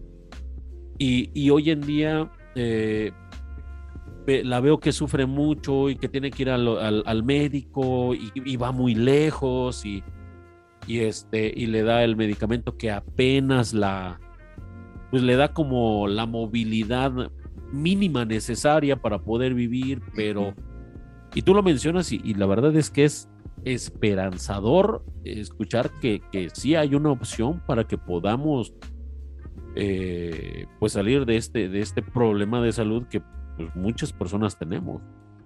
Claro, sí, de hecho, este, muchos de mis pacientes, este, soy su última opción. Como no conocen qué es la medicina regenerativa y escuchan y dicen, no, eso es como homeopatía, como flores de bache, esas cosas ni sirven. Entonces, este, y luego hay médicos que pues dicen, no, no vayan esas cosas, les van a sacar su dinero y así, cuando ellos son los que luego sacan el dinero. Este, pero sí, realmente vienen muchos pacientes eh, conmigo, vienen muchos pacientes que soy su última opción eh, que vienen muy mal, que ya fueron, igual, así como, como tú comentas, que ya fueron a estar médica, Ángeles, al seguro, a todas partes, pero el problema es que siguen haciendo lo mismo, siguen yendo al mismo lugar y te van a dar los mismos resultados. Entonces, este, sí, yo les digo, igual, sí te puedo ayudar, sí vamos a ver cambios, pero es un trabajo en equipo. Eh, necesito que estés, seas paciente, porque mucha gente piensa que, ay, voy por el doctor y me está poniendo una cosa distinta y le pago 1.500, no puede este, ya con eso, con una vez que vaya, ya me solucionan mis problemas que no me han solucionado otros doctores y que he tenido en otros años. No, le digo, es paciencia, cambiar pensamientos, cambiar nutrición, cambiar estilo de vida, más la terapia regenerativa, eh, desde ozonoterapia, nutrición bioquímica, hasta células madre, no sé. Pero si tú cambias todo eso, sí podemos mejorar muchísimo. En algunos casos, revertir, en muchos casos, controlar totalmente o en algunos otros al menos mejorar bastante la calidad de vida. Pero sí se puede. Y a lo mejor si no soy yo, pues buscar a alguien que haga medicina regenerativa, nada más que no sé si todos, lamentablemente también aquí hay algunos médicos regenerativos que por ir a un curso de un fin de semana ya se ostentan y ya se hacen expertos, cosa que no. Hay que estudiar bien eh, un posgrado, como yo lo hice, certificarse ante un colegio, porque hay colegios de medicina regenerativa, como el colegio de ginecología, como el colegio de pediatría, también en medicina regenerativa hay, pero sí se puede, nada más es hacer un trabajo en equipo y se puede y se ven efectos eh, relativamente rápidos. Qué buena onda, doctor. Odiseo, pues eh, la verdad es que yo quedo muy satisfecho al, tener esta entrevista contigo. Te agradezco muchísimo el tiempo. Estoy más que seguro que la gente que, va a ver este video en nuestras diferentes plataformas va a estar igual de agradecido. Y pues no me queda más que eh, decirte que fue un gusto para mí conocerte. Espero que esto no quede aquí, nos podamos ver para lo que te menciono, temas personales y por qué ah, no también para, para conocernos y, darnos un abrazo y, platicar este, de manera personal.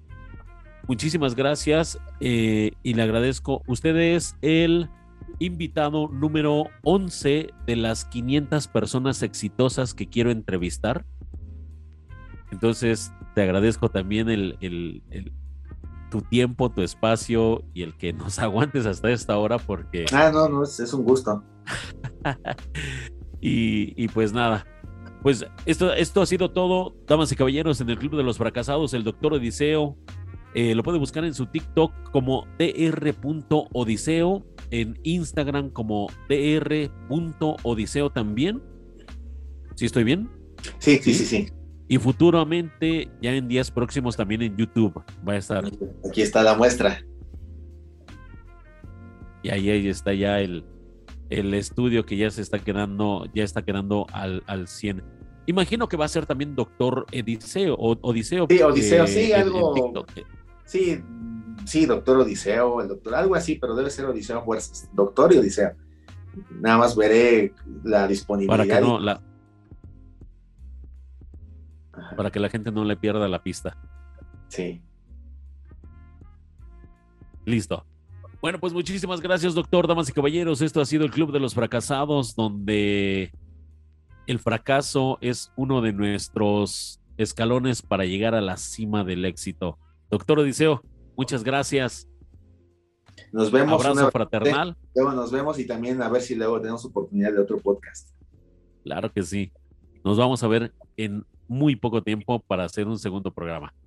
Vale. Gracias, cuídense. Nos vemos. Igual, hasta la próxima. Hasta luego. Hasta luego, doctor Odiseo. Bye. Bye.